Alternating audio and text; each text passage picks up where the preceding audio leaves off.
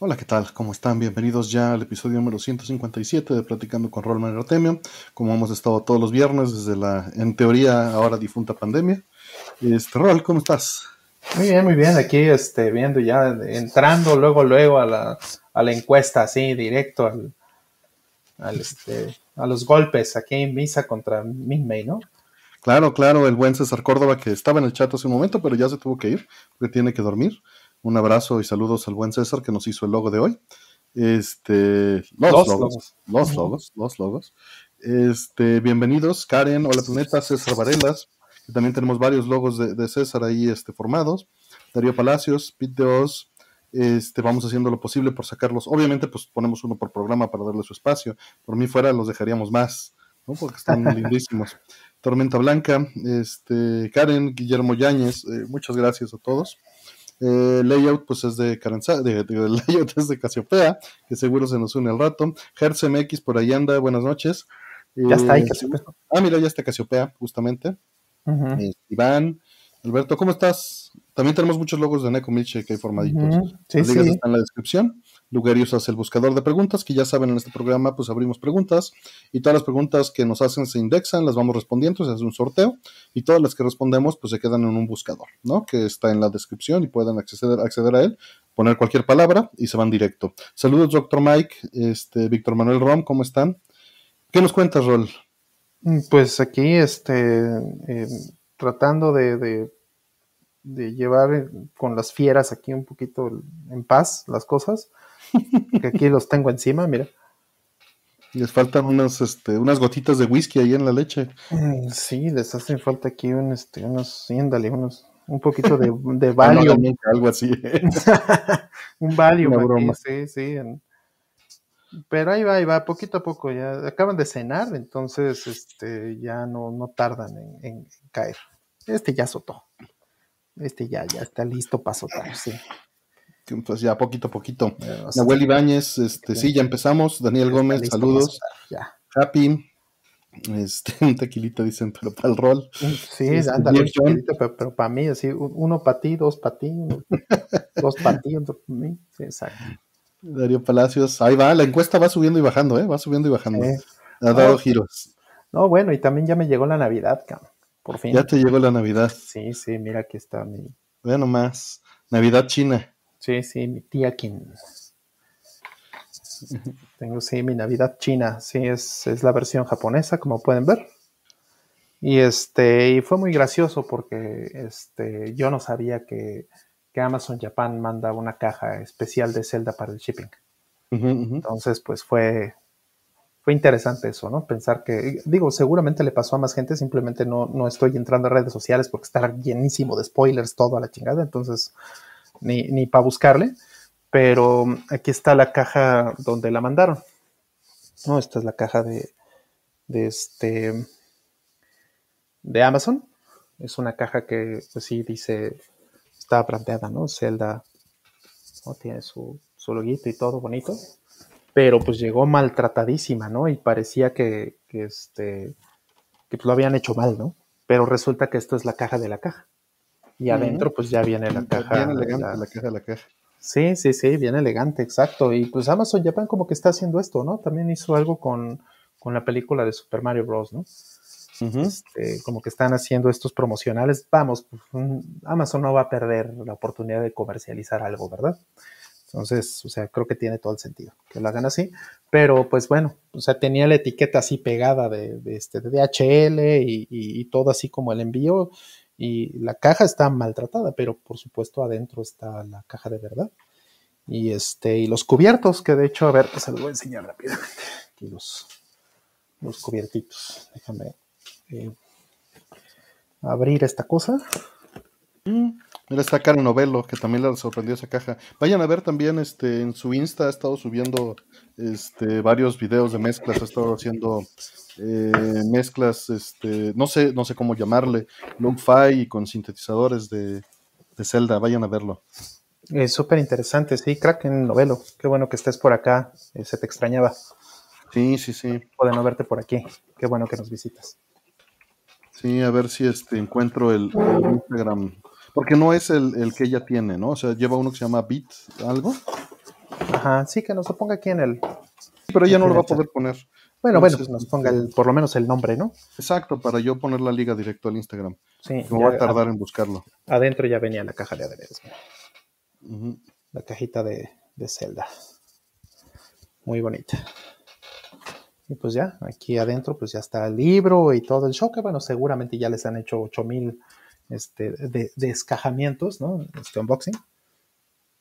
Este, y bueno, pues ya, ya los Ah, tienes que hacer ahí un short de tu unboxing, Roll, con los gatos juntos. Claro, uy, no, pues claro, unos gatitos ahí metidos en la caja de una vez. Sí, ándale, exacto. Ya, pues ya este ya se quiere meter. el canal. Ya se quiere meter en la caja este gatito. sí, sí, sí. y los, los gatos, pregunta, dice, este, aquí están, míralos. No paran, están, están dando una lata. No paran. Sí, ah, sí, las cucharas, claro, claro, las cucharas, ¿cómo no? Sí, aquí están las, las cucharas.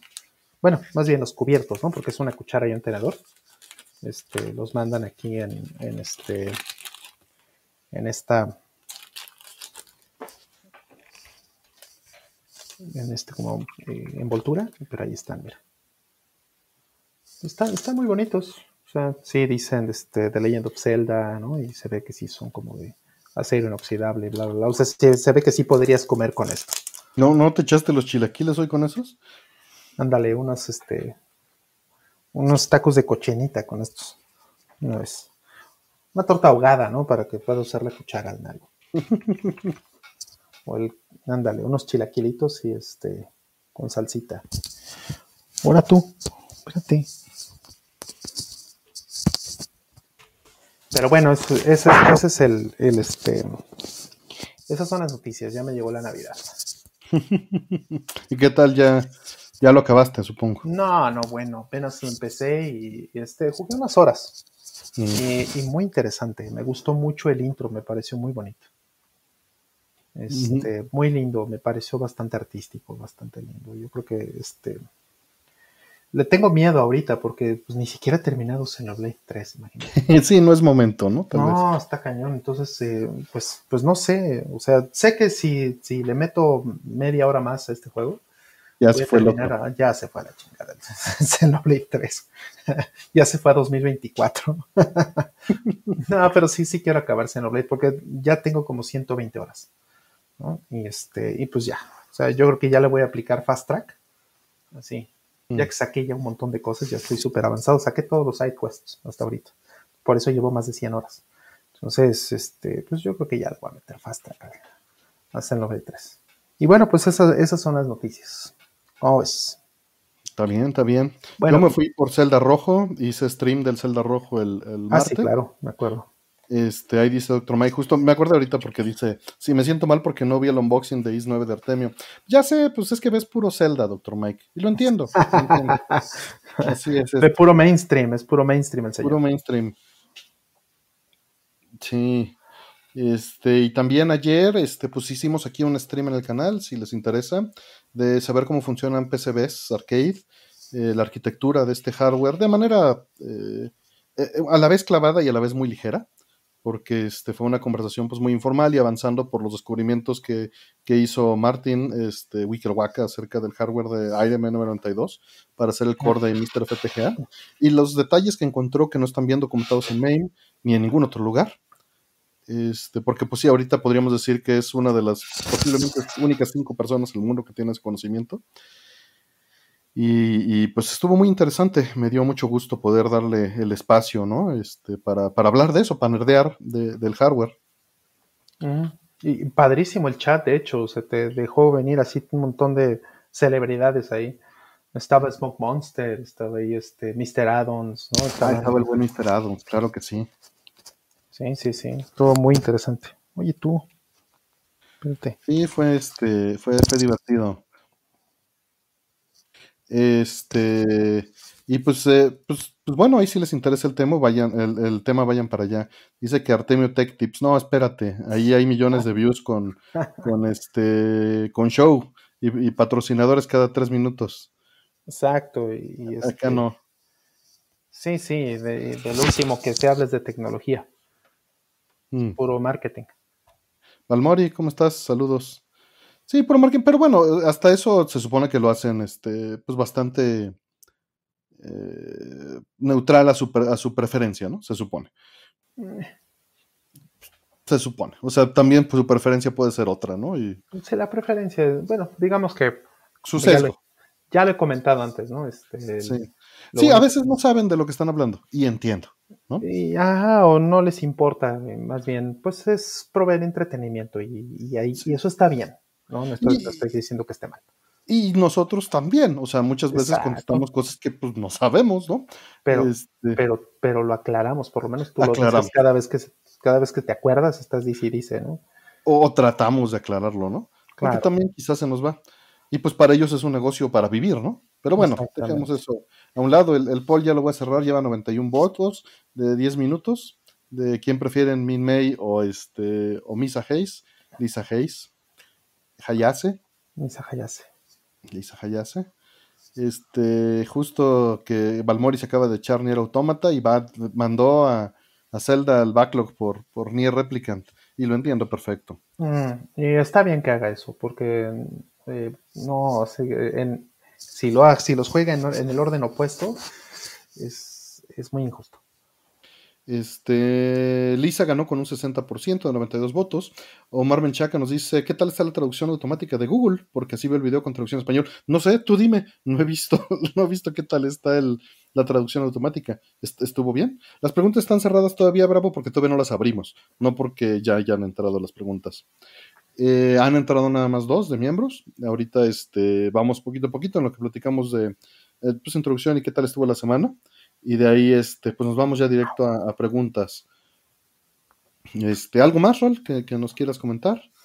Pues, eh, pues bueno, según yo iba a estar ya en, otro, en otro este, setup este viernes, ¿no? El día de hoy, pero lamentablemente no estaba lo suficientemente estable la red para eso, entonces decidí ya mejor seguirle con, el setup que, que, ya tenía en las últimas semanas. Esperemos a ver si esta semana que viene ya en, una semana vemos eh, otro, otro background un poquito mejor.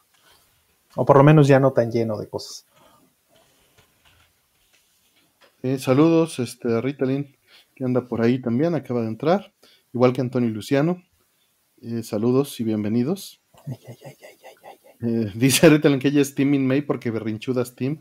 Cada quien, cada quien. Exacto, exacto. Yo las prefiero este, de carácter, este, no duro, es este, serio, ¿no? Y, y, mm. para, para, darles un poquito de su lado y mandonas, está bien. Mandonas, dale. Es por lo que le dice, ¿no? Le dice comadreja en la traducción al español. Y esta comadreja mandona, ¿quién es? O algo así, ¿no? dale. Sí, y la otra, pues es berrinchuda, chillona, este pues, pues, la edad también, ¿no? O sea, la otra ya es, es, la, segunda al comando, es capaz, es muy independiente, ¿no? Exactamente. Sí, la otra tiene, eh, tiene 15 años y es mis macros, ¿no? chiqueada. Sí, está turbo chiqueada, sí. Sí.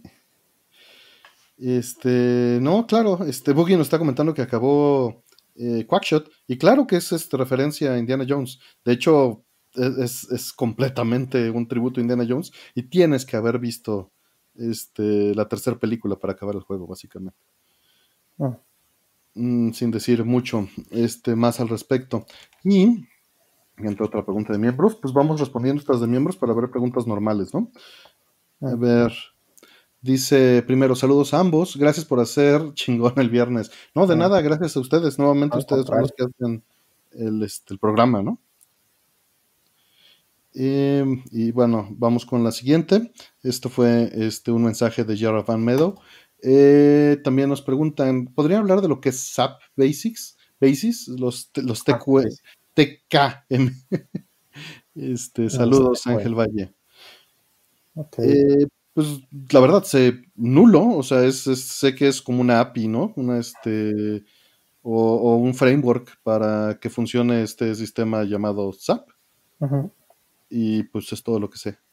Sí, SAP es un, un ERP o una de estas eh, aplicaciones, yo, yo diría que, es difícil eh, definir qué demonios es SAP. Generalizarlo, ¿no? Sí. Porque, es, porque es muy general. Porque es muy grande, además es, enorme.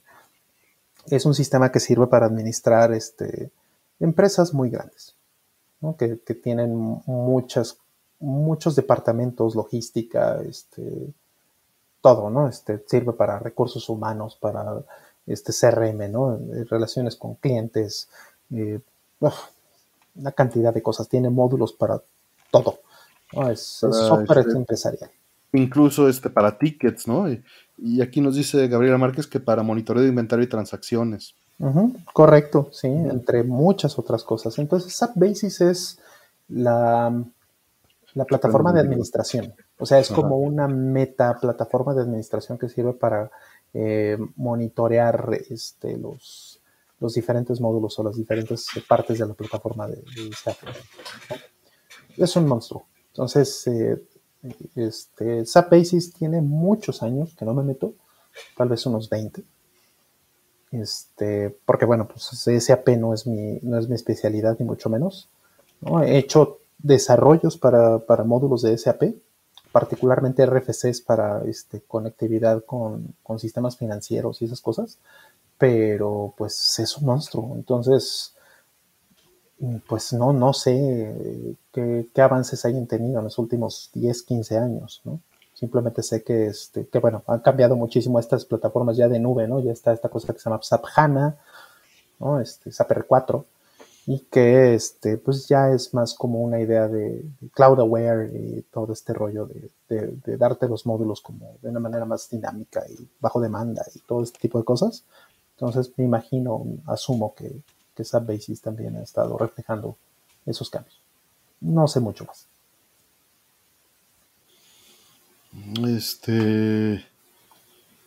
Sí, pues yo tampoco sé mucho de este tema, eh, la verdad. Es, es, algo en lo que tienes que estar metido o nada más saber las generalidades, ¿no? Pues tienes que dedicarte a esa parte del negocio para que sepas más, ¿no?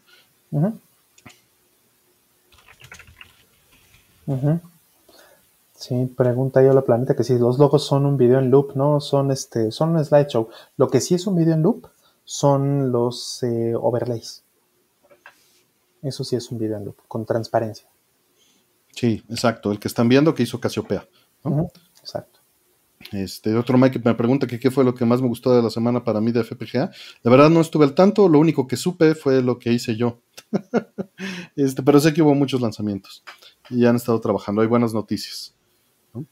Este, y pues no, yo no le entré a Lock Pocket, entonces pues no. No, no es lo mío los portátiles ya. hubo un momento en mi vida que eran muy importantes, hoy en día ya no. La votación de Lisa y Min May estuvo hace rato, Robbie Weapon, bienvenido, pero ya acabó y ganó Lisa. Entonces ahí va. Eh, vamos por la siguiente pregunta. Dice eh, Shura46, muchísimas gracias por el apoyo, Shura. ¿Qué opinan de Sobakasu? El primer opinión de Roro Kenshin. Ah, arriba, Do You Remember Love? Sí, arriba, Do You Remember Love? Nunca, me vas a matar. Nunca he visto Rurouni Kenshin y sé que debería de haberlo hecho, este, pero no he tenido oportunidad. ¿Tú, eh, Sobakatsu sí, sí me gusta esa rola, es, chistosa, es este, pues muy noventera. Y sí vi la serie, sí vi la serie original de, de Rurouni Kenshin, ¿no? Ya ves que, bueno, después hubo películas y cuánta cosa, pero, este, OVA, ¿no? Pero en la serie, pues este es el intro es este. Tengo un amigo, bueno, tengo un buen amigo que es muy fan de, estas chicas que cantan Sobakasu, que se llaman este. Eh, Judy and Domari, me parece. No Judy and Mary. Pues, y este.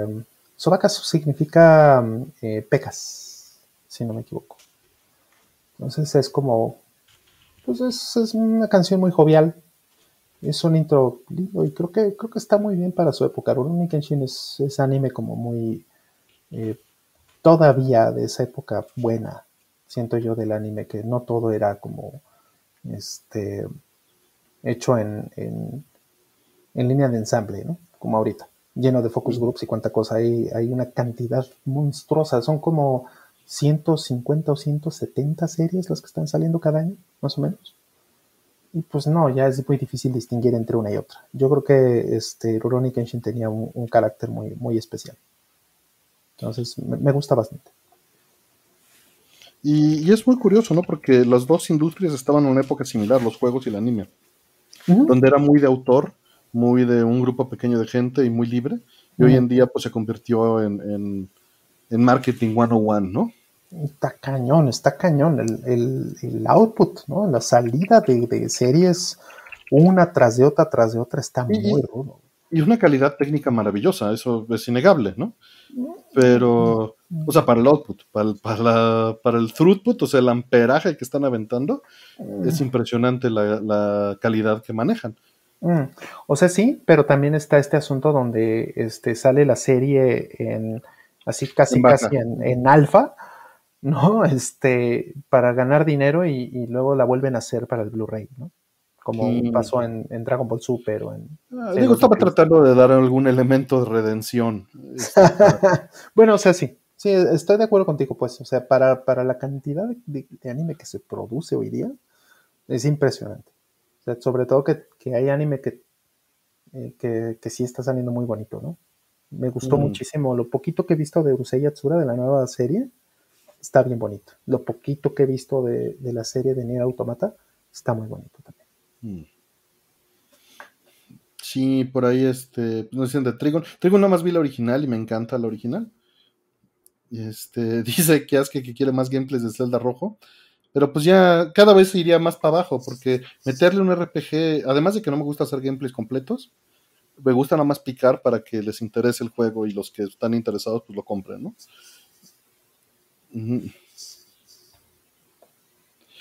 Este, ¿qué más? Vamos, eh, vamos por la siguiente. Vamos por la siguiente, sí. Eh, y muchas gracias, Shura46. Eh, ¿Qué opinan del catnip? ¿Es bueno o malo para los gatos? El catnip, pues, mm, pues yo trato de usarlo poco. O sea, sí lo uso, lo he usado con todos mis gatos desde hace pues, ya muchos años. Este, pero trato de, que la dosis sea, sea, pequeña. O sea, porque sí, sí es un estimulante fuerte. ¿no? Es una planta que, si no me falla la memoria, es como una hierba de la familia de las mentas. Y pues no es que no es que les vaya a hacer daño, o sea, fisiológicamente no les hace daño, por lo que entiendo, ¿no? No, no es tóxica, ni mucho menos para, ellos, pero eh, pues sí, los puede poner muy locos, ¿no? Los estimula muchísimo. Y, entonces, pues hay que tener cuidado con eso. Yo diría que está bien en un juguete, pero como de vez en cuando, ¿no? Un ratito, a lo mejor dos, tres veces por semana. O igual un, como, a lo mejor hasta como premio, Hiciste algo bien o lo que sea, pues te dé tu carne para, que juegues y te pongas loco. Pero no, no me gusta la idea de que, de que tengan esa sobreestimulación constante. Personalmente no, no, me, no me gusta eso. Siento que se ponen también un poquito más como agresivos porque están muy estimulados, Entonces eh, se controlan menos. Yo, la verdad, este, pues fuera de quizá algún juguete en algún momento, pues no, no lo, no lo uso. Más bien, en general, no. O sea, estoy pensando si estoy proyectando eh, o limitando a mi gato con respecto a mis hábitos, porque pues ni al café le entro, y eso que, tiene beneficios en cierta cantidad. Este, pero, pero no, o sea, pues más bien no veo para qué. Eh, pues, pero no creo que sea dañino, hasta donde se sabe no lo es. No sé si haya suficientes estudios serios al respecto, ¿no? Eh, pero pues difícilmente se van a hacer. Lo que a mi gato sí le pasa es que le fascinan las zanahorias, el ah. cilantro, el este, el ¿cómo se llama? El, eh, ay, el orégano. Ah. El orégano le traba y parece que fuera catnip, o sea, se vuelve loca con, esas cosas. Hay que esconderle las zanahorias esa porque se, vuelve loquita. Sí, Lupin también tenía mucha preferencia por, por las este eh, ralladura de, zanahoria. Le encantaba. Era como catnip casi. Saludos al buen Yosele que está por ahí. ya le contesté ahí. Este, ahorita vamos con los eh, con los este, mensajes que van, que, que han entrado algunos mensajes de miembros. Vamos a ver poquito a poquito. Y vamos avanzando. Orégano fresco seco. Este, seco, fíjate. Seco le llama mucho la atención a la gatita. Ah. Creo que tienes un conejo y no un gato. Pues no se las come, o sea. Y también es un mito que los gatos, que los conejos coman zanahorias. O sea, sí se las comen, pero no es su. Así como los gatos leche, o sea, es, nada más un meme de millones de años, de miles de años, ¿no? O, sea, o decenas, para ser no extranjerado. Es un gato que se autopercibe como un conejo, dicen. Dale. Yo tenía un gato que se autopercibía humano. Eso creo que es bastante más común. Sí. No, no solo humano, era, era el jefe. Claro, claro. Era e, el humano, sí. Era, el, el, líder de la manada. Exacto. Va la siguiente. Eh, dice Shura46, nuevamente dice Cowboys of Mumesa o Sunset Riders. Y esa encuesta ya se las puse. Este, hay una paliza de Sunset Riders sobre Cowboys of Mumesa. Creo que hay muchos factores para esto. El primero es que eh, Sunset Riders fue un juego mucho más común y por lo mismo mucho más popular. Eh, Cowboys of Mesa es mecánicamente secuela espiritual, pero está basado en una caricatura que tampoco fue muy popular, entonces eso, eso no ayuda. Y Sunset era una, propiedad independiente. Ambos son de Konami, ambos utilizan placas eh, secuencialmente funcionales, ¿no? No es exactamente el mismo hardware, pero comparten una gran cantidad de hardware, de artistas y de, y de desarrolladores y de arquitectura, por supuesto. Eh, y no es un mal juego, pero no tiene ese factor de crecí con él, por lo mm. menos para mí. Mm. Para mí fue una curiosidad que conseguí años después y, estuvo divertido, pero Sunset Riders tiene un valor más emocional mm. eh, para mí. Sí, aparte estuvo en todos lados, ¿no? Salió port en Genesis, en Super Nintendo, ¿no? Este, sí, sí. Mucha gente lo conoció mejor, ¿no? Sí, también siento que Mumes es un poquito menos dinámico que, mm. Que Sunset Riders. Eh, gráficamente creo que es ligeramente superior, ¿no? Mm. Sí, ligeramente. Mystic Warriors, pues mira, quizás sí, pero estos son juegos básicamente idénticos, ¿no? ¿Es mejor el port de Genesis o Super Nintendo? No lo sé. Siempre les he hecho el feo durísimo porque, no sé, siento que pues, no daban ninguna de las dos para, para ser fieles. Mm. Ninguna de las dos consolas daba lo suficiente. Sí, para empezar el de Super Nintendo solo es de dos. Y el de Genesis también. O sea, eso ya es el primer corte, ¿no? sí, ya Después pues tienes colores, sintetizadores. O sea, tienes más colores en el Super Nintendo, tienes menos CPU, el sintetizador se parece más al del Genesis, los colores son más pinches. Entonces, y la resolución pues está en medio de los dos, ¿no? Claro. Claro. Hay muchos detalles. No sale Cormano en el, momento. Eso ya, ya. El de Super NES se come niveles. El de Genesis no sé si se come niveles. Entonces, pues sí, teniendo acceso al arcade, pues sí, no veo, no veo caso de entrarle a, los dos ports. Claro. Pero bueno, mucha gente lo conoció por eso, ¿no? Porque sí. Claro, claro. Bueno, no fueron. Bueno, quizá el de Super Nintendo era popular, el de Genesis no era popular. O sea, no lo encontrabas fácilmente el port en México. Hmm.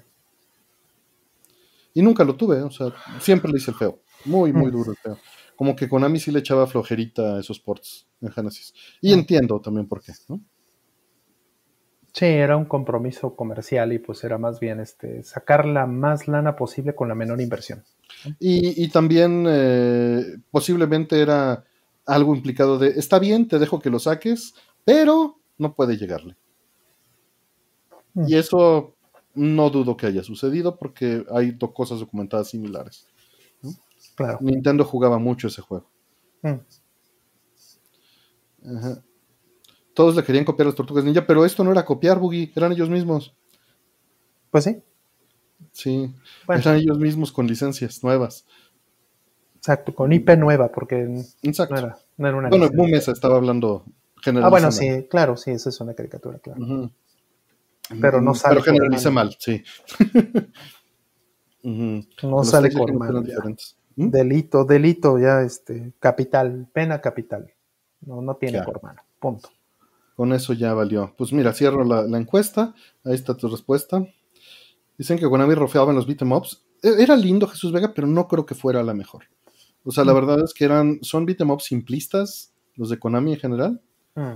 O sea, compara con lo que hizo Capcom, compara con lo que hizo incluso Irem o este Sega en, mm. consolas caseras. Y la verdad creo que eh, la, la actualidad ha probado que Streets of Rage fue la, la mezcla adecuada de cosas tomadas de todos ellos. Mm. Porque evidentemente es, un, es, algo retroalimentado. O sea, no nació en un vacío, nació robándole a Final Fight y tomando elementos también de Konami, ¿no? Y de Streets of eh, Fire. Y, de Street Fighter. Mm. ¿No? Este, sí, Punisher de Capcom es maravilloso, Dungeons and Dragons de Capcom, ¿no? Entonces, este, yo siento que Konami fue pionero y su gran ventaja era que fueran licencias y juegos de cuatro jugadores con muy, muy, muy vistosas las imágenes. Pero el juego es, soso, o sea, algunos como Simpsons, como dice Joaquín Jiménez. Es divertido de cuatro, pero llega un momento en el que se vuelve extremadamente repetitivo. Sí, sí, ya. Es, si fuera menos niveles sería más divertido, de hecho. Sí, estoy de acuerdo. ¿Por qué SOR 2 y no SOR 3? La música. Así de simple. la música. Este, ¿Y por qué la música me gusta más del 1? Estoy 90% de acuerdo contigo, pero Dreamer de Streets of Rage 2 y el ritmo que impone, aunque me gusta más el soundtrack de Streets of Rage 1, para escuchar, para jugar es muy bueno el del 2. Mm. Eh, pero sí, no te discuto que el del 1 es, es, hasta más limpio. El 2 es hasta sucio adrede, ¿no? O sea, abusa del ladder effect para tener algo más más rough, más este, cochinón, más... Aunque Urbano. sí, exacto. Jungle, ¿no? O sea, sí se va locochón. Eh, dice Paul que hubo un juego de cuatro jugadores que siempre quiso un port y se me hizo verlo. Zero Team de Seibu Kaihatsu. No lo tengo. No lo mm, tengo. Tampoco. Sí, Punisher es maravilloso. Cadillacs and Dinosaurs también es muy bueno. Mm. Este, Punisher en Genesis siempre le he hecho el feo durísimo también con Jiménez. Siento que no puede. Y, nunca hubo ningún port de Ninja Baseball Batman, ¿verdad? No, no, nunca hubo port de Ninja Baseball Batman. Y mira que ese es un juegazo. Es un juego muy bueno. De hecho, creo que es el mejor beat'em up de Iron. O sea, me gusta muchísimo el arte de Undercover Cops. Está Hook, está muy curioso, que es la placa que mostré el otro día. Pero creo que Ninja Baseball Batman es el mejor de los beat'em ups de, de mm. Sin temor a equivocarme. Buenísimo. Sí. Que por ahí más Ninja lo estuvo jugando, si les interesa. Eh, está bien, pero se siente algo rugido el control comparado con Streets of Rage 3. De acuerdo. En Streets of Rage 2. es que el control de Streets of Rage 2 y el balance de movimientos y el ritmo del juego y la música hicieron que Tortugas Ninja en la versión que acaban de sacar imite Streets of Rage. ¿no? Ajá. Dice Undercover Cops es como si Robert Crumb hubiera hecho el diseño de personajes. Eh, Bucky O'Hare es lindo, pero no tengo el arcade. Ese, no lo conozco. pero el de, el de, NES es bastante bueno también. Sí, pero es otra cosa. Es completamente otra cosa. Sí, sí, es otra cosa, es otro juego. Es otro animal. Sí. Sí, sí, sí. Me acuerdo que el alacrán era bueno en el de NES. Es difícil al final, al final está perro. Está difícil. Ah, Purilura. Un día lo tenemos que hacer. Un día nos aventamos un, un este. Lo tengo, tengo Purilula. Ahí lo jugaremos luego en un stream. Mm. Eh, ¿cómo se llama el último de Tecnos? Shadow Warriors. Eh, sale un ninja y es de seis botones la versión japonesa. Bad 2 vs Dragon Ninja es lindo, es lindo, pero está como en el periodo de transición. No tiene el movimiento en, Z, ¿no? Combat Tribes, claro. Combat Tribes, ¿cómo no? Era Combat Tribes, quizá el que está hablando no Shadow Warriors. Sí, no, es más bien Ninja Warriors, ¿no dices? No, no, no, ese es el de Taito. Ah, el Shadow Warriors es de Tecnos, de dos jugadores. Shadow Force ¿Se llama Shadow Force? Este Ikari sí, porque Shadow Warrior es este. Es Ninja Gaiden. Ah, es el Ninja Gaiden de arcade. Sí, se llama Shadow Force, el de Tecnos, gracias. Ese lo, cambié. Fíjate que lo cambié por una Tortugas Ninja, el, Shadow Force. En su momento eran placas que costaban lo mismo y hoy en día eh, salí perdiendo. Pero lo raro está bien. Este, Metamorphic Force no lo tengo. Me gustaría, pero no lo tengo. Eh, el Alien Predator, claro que es un beat'em up boogie, este, y es hermosísimo, pero siento también que es demasiado largo para su propio bien. Pero pero en control, en dinámicas, en gráficas es súper hermoso. Sí, pregunta Gabriela Márquez si estoy en México. Sí, sí estoy en México. Estoy en México. Battle Circuit no lo tengo, te fallo. Eh, Vendetta, Vendetta están lindos. Tengo los dos, Crime Fighters y Vendetta, pero no es. O sea, fueron las bases para que tuviéramos tortugas, ah. pero se queda en eso, se queda todavía cortón. Pues bien, vamos por la siguiente que dio para para hablar bastante Cabo of Mesa o Sunset Riders, gracias. Mm. Dice Ángel Valle, nos, da un, super chat, muchas gracias. Dice, hago esa pregunta de SAP, ya que hace dos días vi un post en un grupo de Facebook donde ofrecían un sueldo de 104 mil al mes. Me mm. llamó mucho la atención la cantidad de dinero ofrecida para saber manejar eso. Claro. Pues es que cuando, cuando es algo eh, central al negocio, pues se pueden eh, obviamente se tiene que ofrecer, supongo, algo mm. así cuando no hay mucha gente mm. eh, que lo domine, ¿no? Claro, y, un, hay una, no, no, voy a decir trampa, mm, realmente no es, pero sí es como un, como un, una, este, eh, pues es, como una retroalimentación en esa, en, en, esa parte de la industria, ¿no? Donde SAP eh, pues te vende los cursos de certificación para todos los módulos y todas las cosas que haces ahí y pues no son baratos, ¿no? Entonces, tener un buen nivel en SAP requiere pues que hayas tomado mucha capacitación. Entonces, esa capacitación no es gratis, ¿no? Este, igual te puede ir muy bien, a lo mejor te puede dar parte de esa capacitación o toda la capacitación la empresa en la que trabajas, pero eso tiene un valor en el mercado. Entonces, una persona que tenga varias o que junte todas las certificaciones de SAP para lo que se necesita en este caso, pues sí, pueden tener muy buenos sueldos. Incluso este, hay un lenguaje que se usa en SAP, que es famosito por esto, que se llama ABAP. Y eh, esos básicamente no son sueldos. Bueno, también está COBOL, ¿no? No solamente ABAP, pero también este, o sea, esos no son sueldos, esos son básicamente recompensas. Y aún un, este, ¿Estás vivo y sabes usar esto? Exacto, un buen programador de ABAP, un buen programador de COBOL, ¿no? Este, buenos y que tengan toda la experiencia, y no solamente en el lenguaje, porque el lenguaje es solamente una parte, ¿no? Es todo lo que pueden hacer con ese lenguaje para conectar los componentes que tienen que conocer, tienen que saber qué hacen, tienen que saber cuáles son las interfaces, tienen que saber los propósitos dentro del negocio. Ese realmente es el valor del conocimiento de ABAP y de, COBOL. Si saben eso, pues eh, eh, personalmente he conocido eh, coboleros y abaperos que ganan muchísimo dinero. Estamos hablando de, más del doble, triple casi de lo que estás diciendo. Entonces, pues es conocimiento que no es fácil de adquirir, que es fácil subestimar pero pues eh, es muy valioso por eso, porque es escaso, básicamente.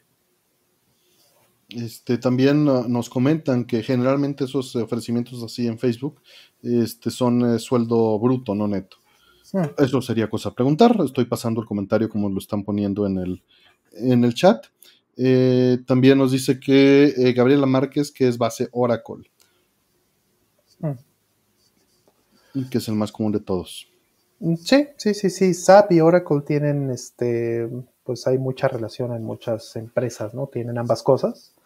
Ya no tanto ahora con la llegada de SAP HANA, ¿no? Este, SAP HANA ha, cambiado mucho esa situación, pero eh, pues mucho de la década, de las últimas dos décadas, o tres décadas tal vez, si tenías SAP, muy seguramente tenías o DB2 o tenías Oracle. ¿No? Si acaso por ahí un perdido con Sybase y un perdido por ahí con SQL Server y esas cosas, ¿no? Pero regularmente eran Oracle y hmm. Este, vamos a la siguiente. Que ya vamos a acabar con estas y ahorita abrimos preguntas normales. son un par de mensajes de miembros. Eh, y en este caso es Víctor Manuel Rom, que nos apoya con, este, con un super chat. Dice: ¿Qué opinan de la nueva Asus Rock Ali? Yo, que está carísima para México, 18 mil pesos. No soy su mercado ni me interesa comprarle por el tema de todo digital, dice. Es este, pues es, es otra de estas consolas, todo en uno, micro PCs, este, formato Switch, ¿no?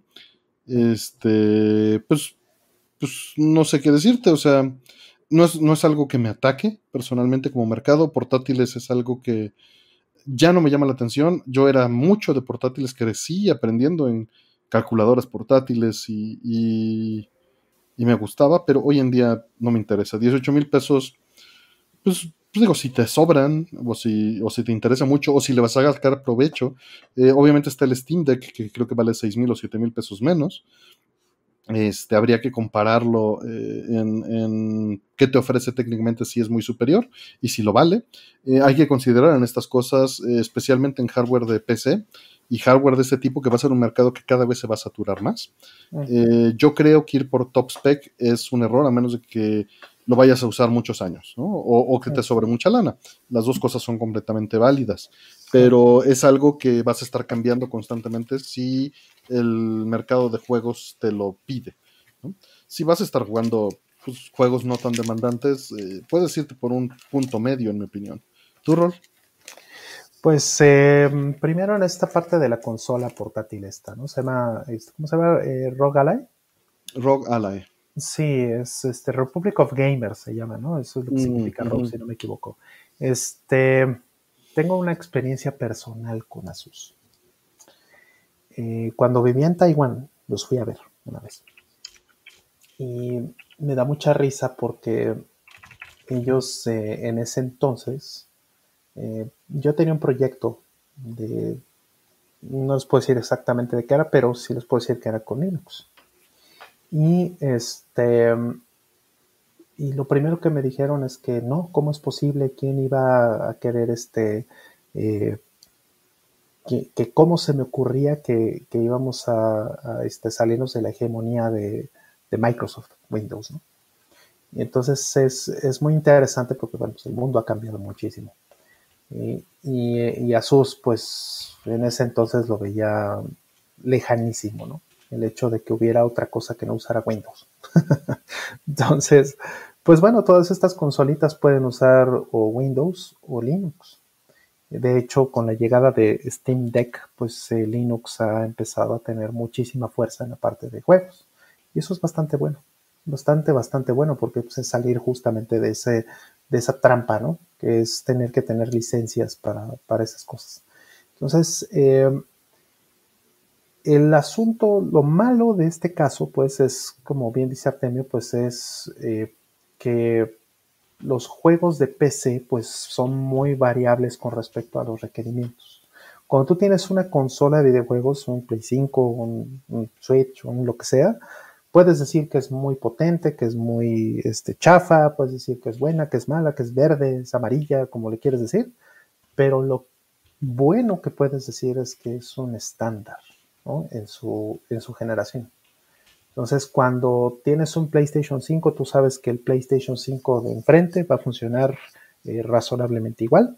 O tienes un Switch, el Switch del de al lado va a, funcionar razonablemente igual, con ciertas diferencias de repente por los modelos y las revisiones y cuánta cosa, ¿no? Ciertas diferencias pequeñas. Pero sabes que el mismo juego va a funcionar nominalmente igual en cada una de estas versiones. No es así con estas consolas que son PCs. O sea, tú vas a tener una experiencia completamente distinta para muchos juegos eh, con Steam Deck que con esta cosa, con Ally. Y con lo que salga el año que viene, y con el Nvidia Shield, y con lo que sea. Entonces, el problema de eso, pues, es que todo tiende a hacerse a obsolecer rápidamente. Y, y, todo tiende también a que si no le mantienen el sistema operativo, y eso es drivers, este, versiones de API, eh, todas esas cosas que tiene que suceder en una PC y sobre todo cuando hablas de hardware custom, hardware especializado como estos, entonces empieza a ser un grave problema, ¿no? Aquí es donde regreso al punto de esta hegemonía de Windows, ¿no? Pues si tus drivers son open source y están en el kernel de Linux, pues eso no debería ser un problema, ¿verdad? Pero si tú estás con Windows 10, 11 o 7 o la, versión que quieras, eventualmente Microsoft te va a empujar fuera de tu propio mercado. Entonces, desde mi punto de vista muy personal, es ridículo tener una de estas consolas porque su tiempo de vida es, es muy bajo. Si, vamos, Si lo que quieres es usarla por el tiempo que, que, este, que dura.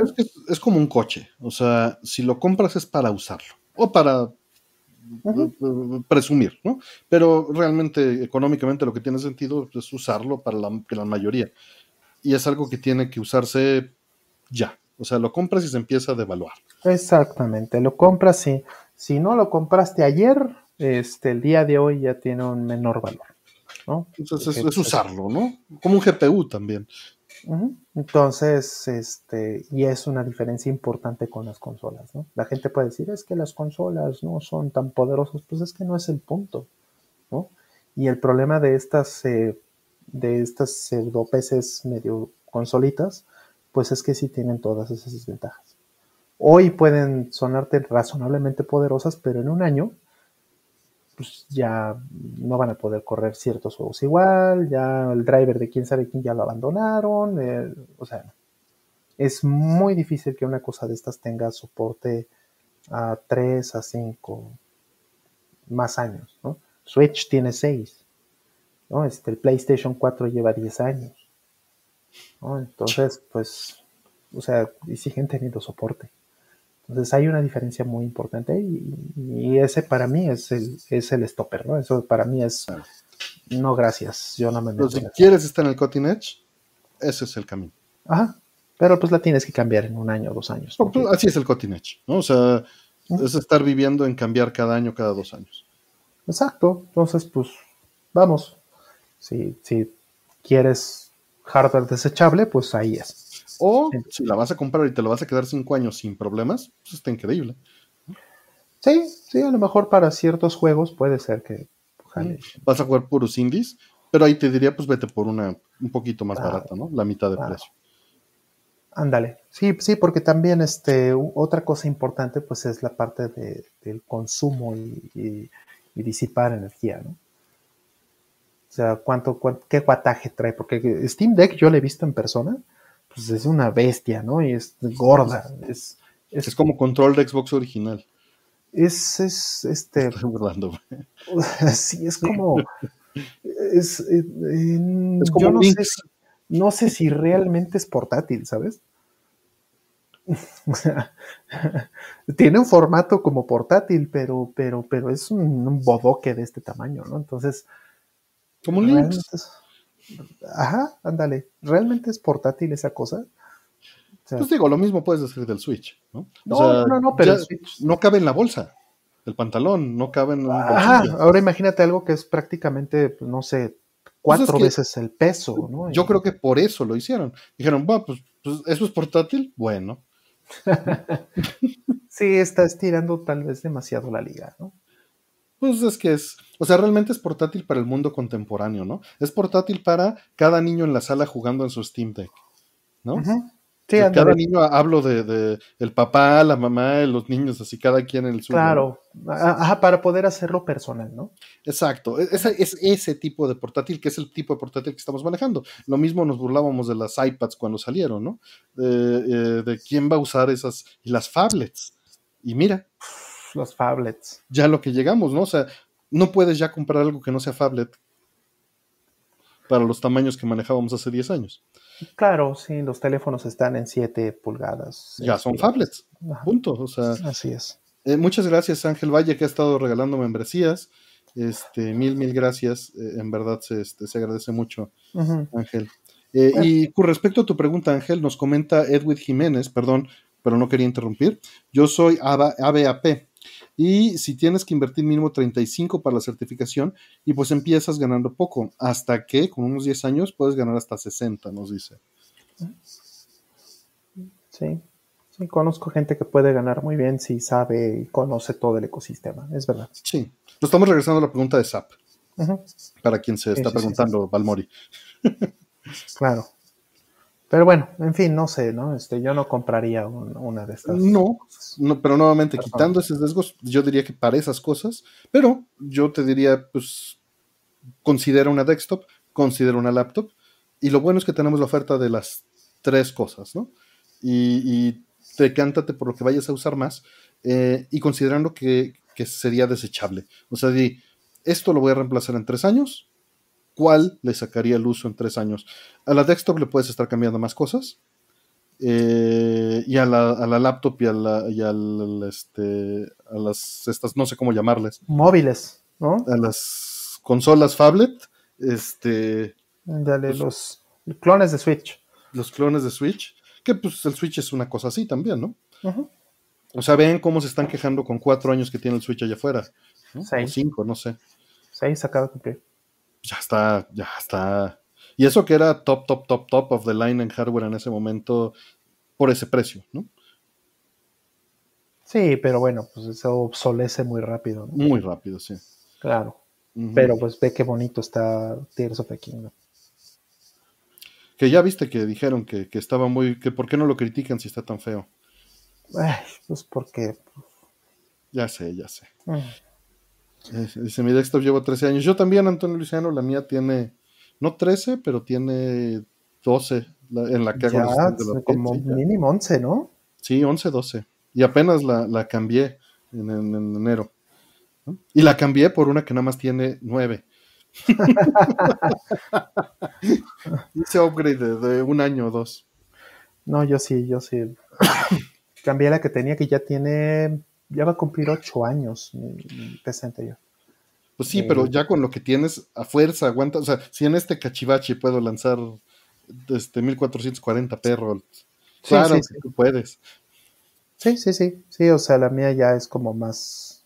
O sea, ayer, por ejemplo, tenía cinco inputs de video y, y 1440 y no pasaba nada, se reía, y es un cachivache que tiene 10 años.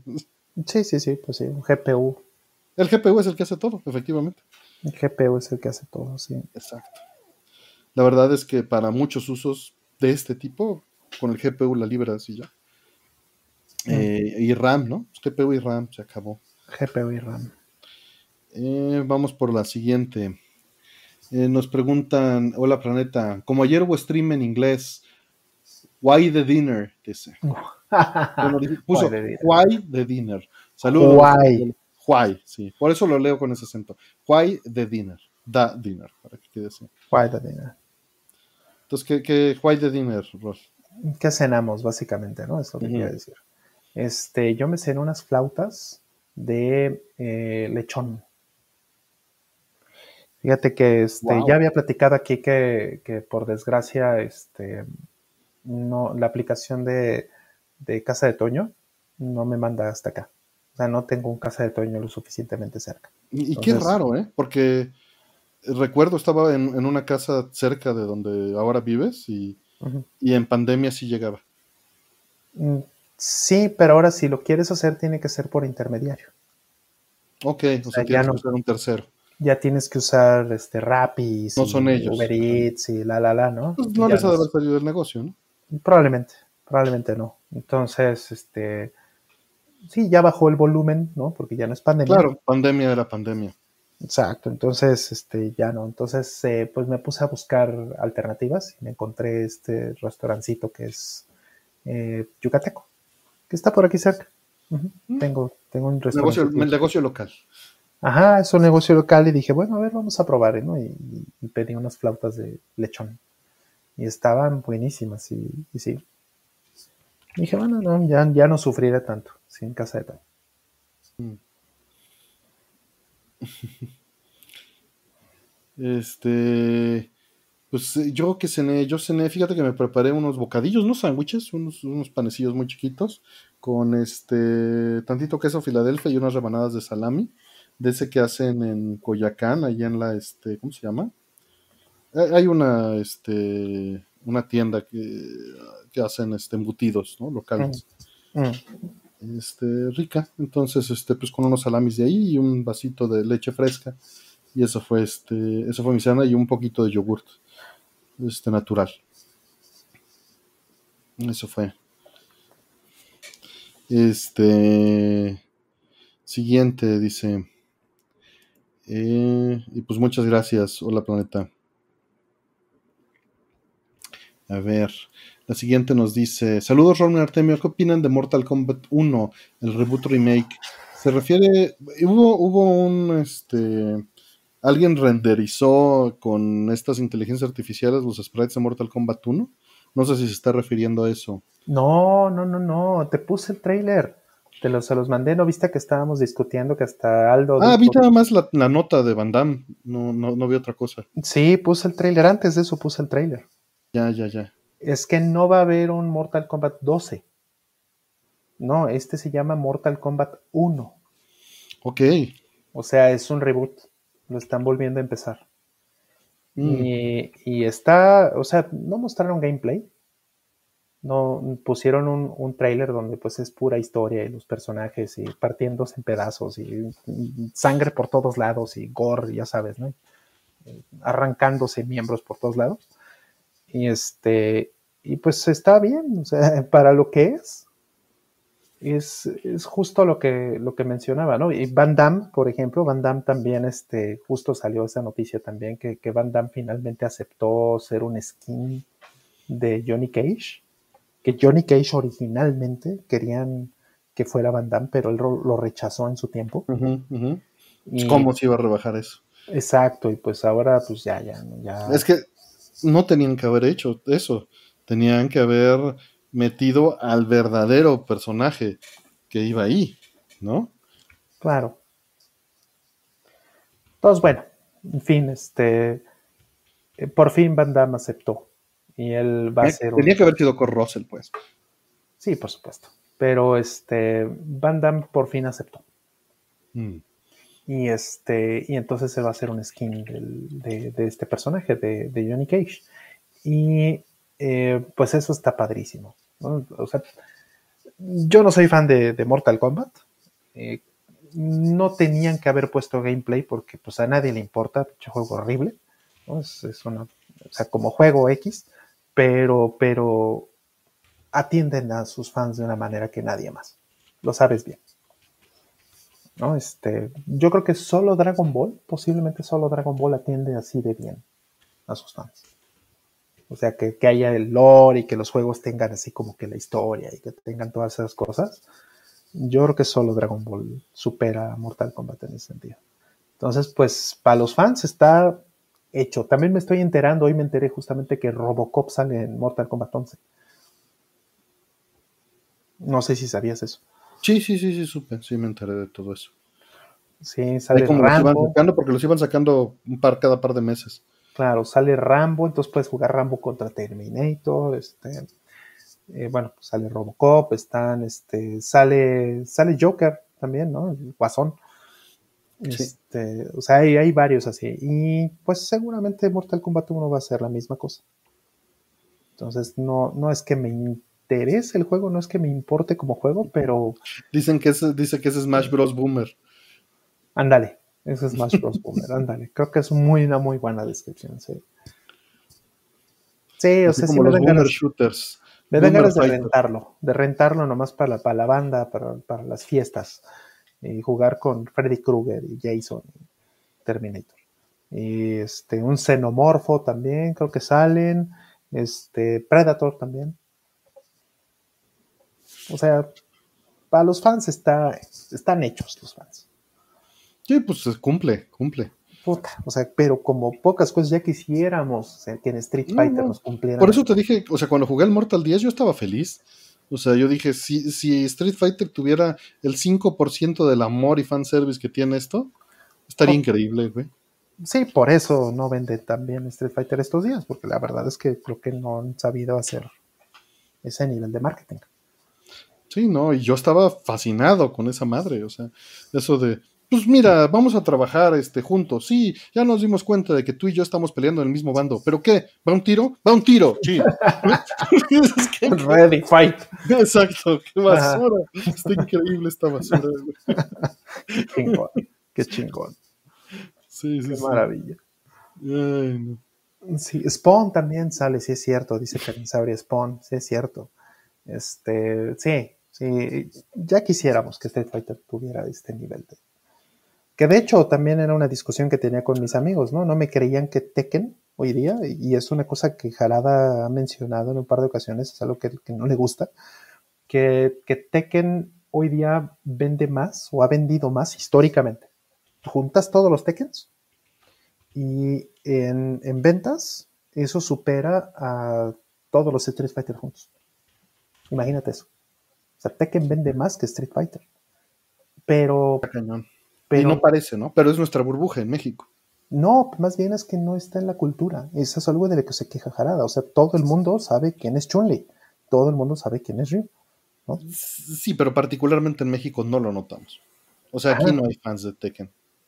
No, no, claro, claro, pero, o sea, en el mundo entero tampoco, ¿no? Es, es, como que Chun y Ryu, los personajes de Street Fighter están en todos lados y todos. Hasta se conoce más a Kazumi de Dead or Alive, ¿no? Posiblemente, sí. Pero les dices Kazuya, este, Kazuya Jin, o sea, Heihachi, ¿eh? esos güeyes quiénes son, ¿no? Entonces, pues, pues es interesante, es interesante que Tekken, a pesar de que ha vendido más y todo eso, y bueno, Mortal Kombat, pues, les da para pagar esas licencias. José Cruz que dice Virtua Fighter for Life. No, estamos hablando de popularidad, José. No estamos hablando de fineza. Mm, sí, sí, Virtua Fighter, pobrecitos. Sí, sí, pero, pero pues fue ahora sí que el papá de Tekken y fue el papá de, de todos. De, mucho 3D, ¿no? O sea, fue, fue básicamente, me atrevo a decir, el primer juego con humanoides en polígonos eh, a esa escala, con ese, ese movimiento, ¿no? Y esa calidad. Dural. Y es un juego muy técnico, Virtua. Mm. Eh, sí, exacto. Cuando pusieron a Río en Smash ya todos sabían quién era. O sea, al grado de que efectivamente Street Fighter está en Smash, digo en Smash, en Fortnite y nada de Tekken, ¿no? Sí, o sea, Street está en la cultura, decididamente. Y Tekken no, a pesar de que vende más. Entonces, eh, Mortal Kombat a lo mejor no será la panacea en ventas, pero pues con estos personajes y con todos los invitados y todo eso, pues es una fiesta. Y está bien, es lo que tiene que ser. Para eso es Mortal Kombat. Este, Ritalin, gracias por el apoyo, por unirte a nivel 2. Te agradezco mucho. Ricky Santana nos este, saludos, nos comenta que esta semana la, acusaron de problemas casi legales. Se siente horrible. Eh, sí, esas cosas son horribles. Esas cosas son horribles. Uno hay que, ojalá todo el mundo se pueda mantener alejado de esas cosas, pero este, cuando sucede es horrible. Torneo de Virtua Fighter acaba de pasar en Japón. Que te sea leve, Ricky Santana, y gracias, Ritalin. Este, muchas gracias. Eh, y bueno, el, chat ya avanzó rápido ahí con Tekken y Kazuya y este y también con, con este Virtua Fighter que no este ni con los skins de, de Yakuza vende, dice Karen. sí, Karen es muy buena. Que en Smash cuando pusieron a Terry Bogard ¿Quién es ese entrenador Pokémon? Qué manchado. Qué manchado está. Sí. Pero está, es verdad. Es verdad. Gracias, Norma de Bio. Un abrazo allá a, Chile, hermoso país. Este, y bueno, vamos a ver. Eh, yo jugué Virtua Fighter entero en Yakuza Like Dragon. Claro, está increíble eso, Al Valdés. El otro día, justo con Yoselaya en su casa, este, se quedó dormido, pero estaba jugando este Virtua 5. Estaba jugando Virtua 5. Le dio lo mismo, se tomó lo mismo que los perros. saludos. Este. Vamos por la siguiente. La última de este bloque para ya abrir las preguntas normales, perdón. Eh, dice, háblenos de su primer gran amor. Puede no ser una persona, puede ser una obra, una actividad. El mío fue el dibujo, luego la música. ¿Mm?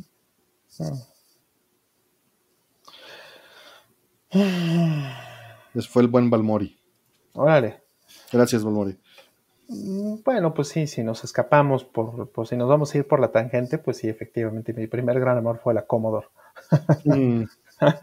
Porque con esa aprendí a programar y con eso, pues eso fue mi, juguete durante muchos años. Este, mi lógica con mis padres es que yo no quería más juguetes porque a partir de que me compraron a Commodore, yo ya me iba a hacer mis propios juguetes.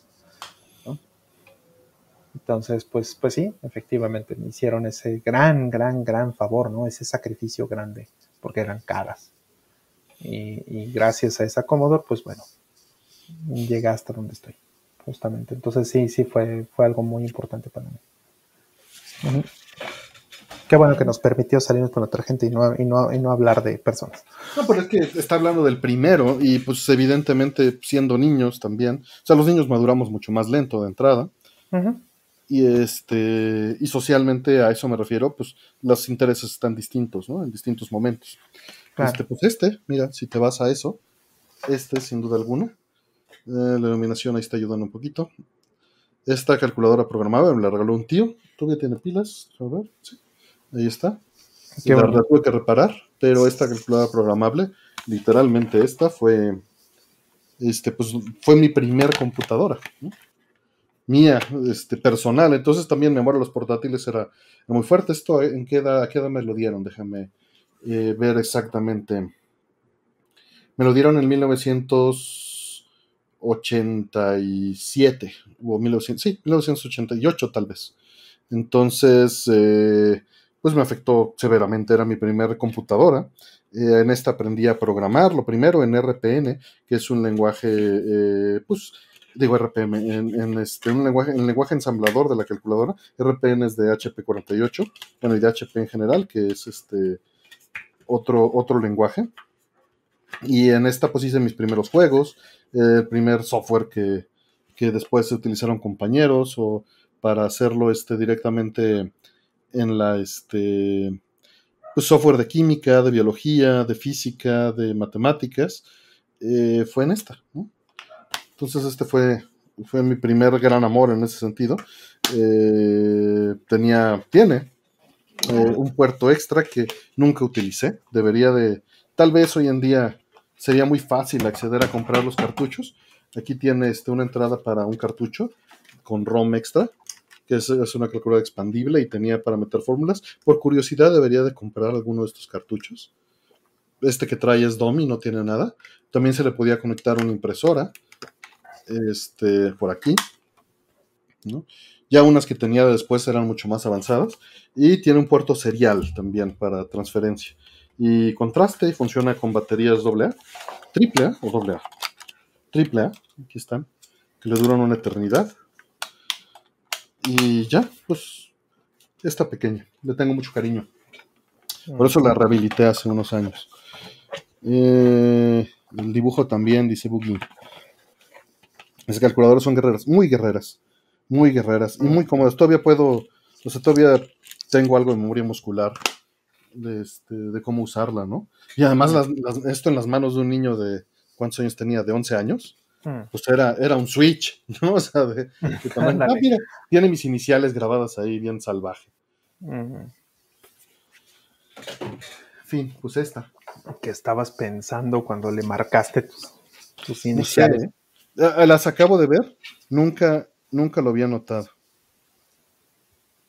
Hijo, no, soy un animal. Mira, yo creo que estaba muy rayada ya, porque sí se ve rayada.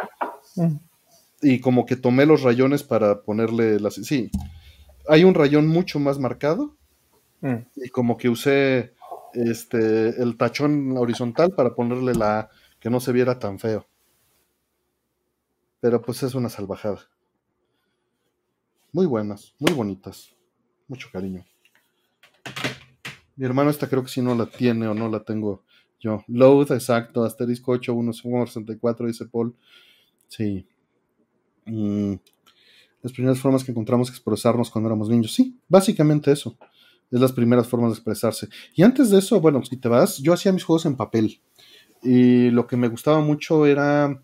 Ven que eh, hubo un libro que me impactó muchísimo. Si alguien tiene referencia a este libro, este, se los agradecería mucho. He encontrado el ISBN del libro, pero es, imposible.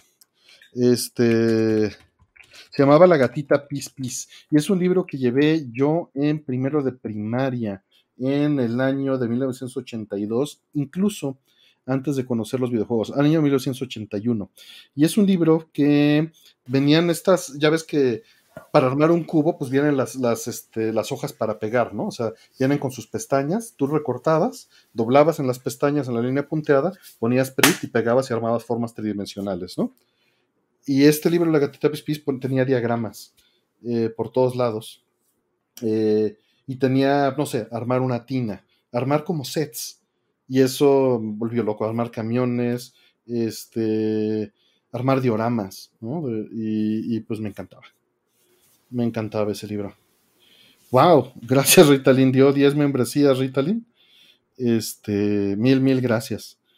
Y pues ese libro me, impactó mucho y me llevó a crear laberintos de la misma manera. Entonces yo hacía, pues leyendo mis libros de Dungeons and Dragons, hacía castillos, hacía laberintos eh, con mis mismos tipo de pestañas y me fabricaba mis propios Transformers. Eh, porque pues no tenía varo y los armaba de cartón y se transformaban de cartón en, de, robot a, este a coche. Mil, mil gracias, Ritalin, que le dio varias, membresía a varias personas. Mil gracias. A mí me pasó que yo tenía un Transformer y dije, ah, mira cómo se convierte en basura. ¡Pum! sí, sí. No, pues, barato. Compré por Sí, el Papercraft, fíjate que fue uno de mis primeros grandes. Eh, eh, no, era, no era el mejor, pero era, era todo un ñoño y me encanta eso. O sea, bueno, soy todo un ñoño. Eh, me llevaba, mi tío tenía una empresa de binoculares y había unos estuches muy bonitos para binoculares grandes eh, que eran rígidos y estaban forrados por dentro con terciopelo. Entonces, eh, y hasta, me sobrevive uno, lo tengo allá abajo. En esos estuches yo me los colgaba al cinturón y me lo llevaba, me encanta, siempre me gustó esa idea de colgarme cosas al cinturón y cargar más de lo que podía, ¿no? Eh, estoy buscando el, ISBN. Y entonces, eh, hijo, no lo estoy encontrando, lo estoy buscando en mi disco duro porque lo tengo, lo guardé en un archivo de texto. Tengo que ver, deja ver si está en mi Google Drive. Entonces me llevaba eso para hacer justamente este tipo de papercraft. Sí, este, hice un, un, papercraft de Metal Gear, pero no Rex. No fue Rex, fue el de Solid, el de Solid 3. Mm. Eh, pues me llevaba, y en las fiestas, en las bodas, eh, me encargaba de entretener a los niños me encargaba de entretener a los niños armándoles laberintos, abriendo laberintos para canicas, haciendo juguetes de papel, papeles, llevaba engrapadora, llevaba tijeras, llevaba prit, llevaba colores, transportador, reglas, scooter, este, vernier, era lo que era la engrapadora, ¿no? Eran las cosas, pues yo se lea y les puede confirmar lo que estoy diciendo, no era mentira. De por sí en las bolsas del pantalón solía traer un transformador y un vernier y una engrapadora mini este, para, ser útil en las situaciones. Y, pues llevando el estuche binoculares podía cargar más. Me ampliaba la mochila en este en, varios este, slots, Y pues era yo el niño de 12 años o de 10 años y entretenía a los de 7, 8 años haciéndoles cosas de, este, de papel. Eh, entonces era, era divertido, era muy divertido. Esos eran como, y eso es algo que abandoné, la verdad, no, no le seguía a nada por el estilo. Después con un buen amigo, Rodrigo, eh, pues ganamos un concurso de, ciencia y tecnología haciendo una caja ordenadora y archivadora de dinero con sistema de alarma y combinación. Se llamaba Quadac. Acabo de encontrar el, certificado de, que ganamos la, este, el concurso a nivel este, zona del Distrito Federal. Eran cuatro zonas y nos fuimos al, nacional, pero en el nacional quedamos en alguno más chiquito. No, thank you, uh, Yata Daggers. Uh, thank you. Entonces, eh, pues esa misma caja, pues Rodrigo me enseñó a trabajar con madera y con papel e ilustración, ¿no? Y cascarón, porque ya cambiamos de PRIT y papel con, pestañas a hacer eh, UJU, ¿no? Y, con papel e ilustración y estructuras más sólidas y con este pequeños triangulitos para hacer las, pues, eh, que, tuvieran un sustento, ¿no? Más mecánico. Mm. Pues nos pusimos a armar. Y esta caja ordenaba el dinero con puro papel e ilustración. Tú le echabas la morralla por una rampa y la separaba por diámetros y pesos. Y por el peso contaba cuántas. Y los resortes los hacíamos nosotros a mano. Y Rodrigo era mucho mejor en esto que yo, en todo, en paciencia y en, y en habilidad, pero pues aprendí mucho. Este, así eran, entonces eso eran eso eran este, mis pasiones. Antes de tener videojuegos, eh, bueno, que tuve el Atari 2600, pero antes de tener computadoras, eso era lo que, este, a lo que le metí muchas, muchas horas, ¿no? O sea, algo que nos encantaba era que compraba cerca de casa de mis papás, había papelerías chiquitas y comprábamos el pegamento blanco por litro, ¿no? O el, lujo también por, por gramaje y el papel ilustración también este, pues del que ya estaba quedadón y lo usábamos para, pues para armar nuestros castillos y nuestros juguetes. Era muy divertido. Muy linda esa época. Sí. A ver si apareció la gatita Pispis. No, no aparece. Y sí tenía el ISBN en algún lugar y ya no está.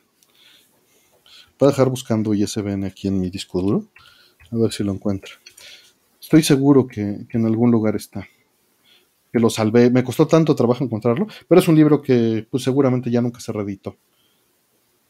Eh, también el libro mágico me encantaba, que era para empezar a hacer caligrafía y que venía una página normal y una de albanena, ¿no? Y calcabas el texto. Todas esas cosas me volaban la cabeza.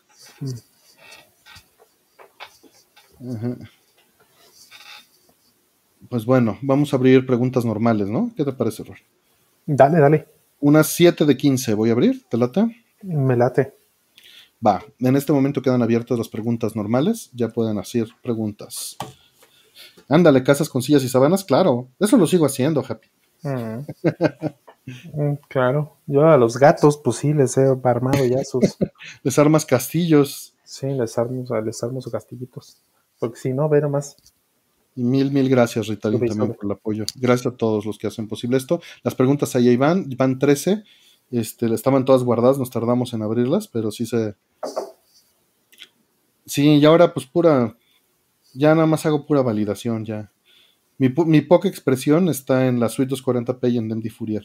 Y en mis streams, la verdad, en, los en los que se hacen. Ya están cerradas las preguntas, gracias Karen. Este, Listo, ya tenemos preguntas, vamos a contestar la primera y dice, eh, vi un TikTok en Steam, en stream de Kaisos de Mario de SNES. El mismo tenía el OST de Streets of Rage 2 en hardware real. El main team se escuchaba igual que en Genesis. ¿Por qué sonaba igual? Mm. Hay que, eh, digo, es, difícil. Tendríamos que analizar el, este, el stream y, pues hablar de que suene igual en un stream de TikTok, pues es muy relativo.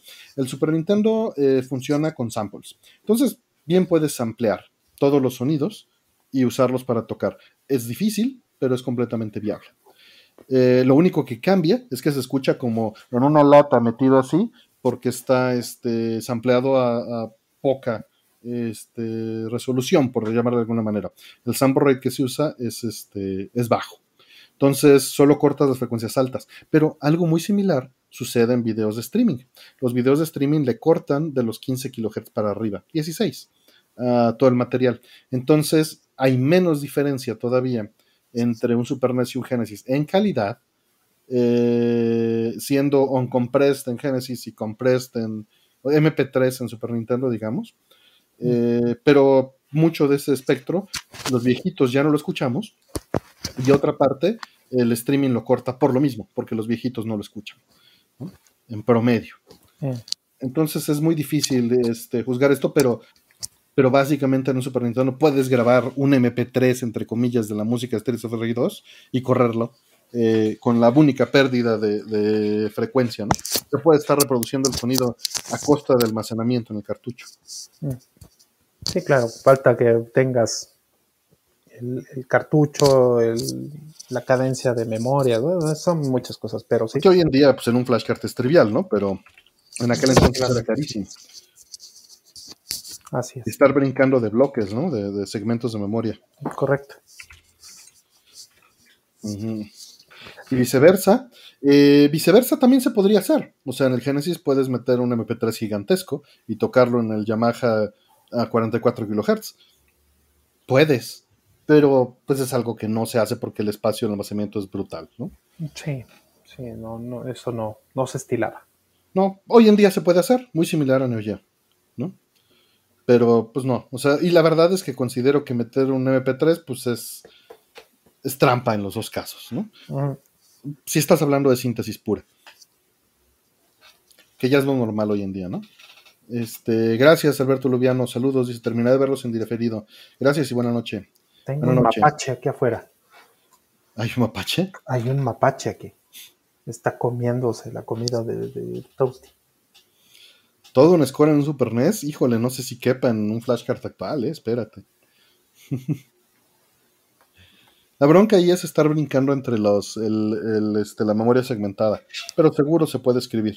Alguien que sepa hacerlo bien. Pero hoy en día se tendría que hacer en bajo nivel. Porque todo eso se tiene que hacer en el ensamblador en Super Nintendo.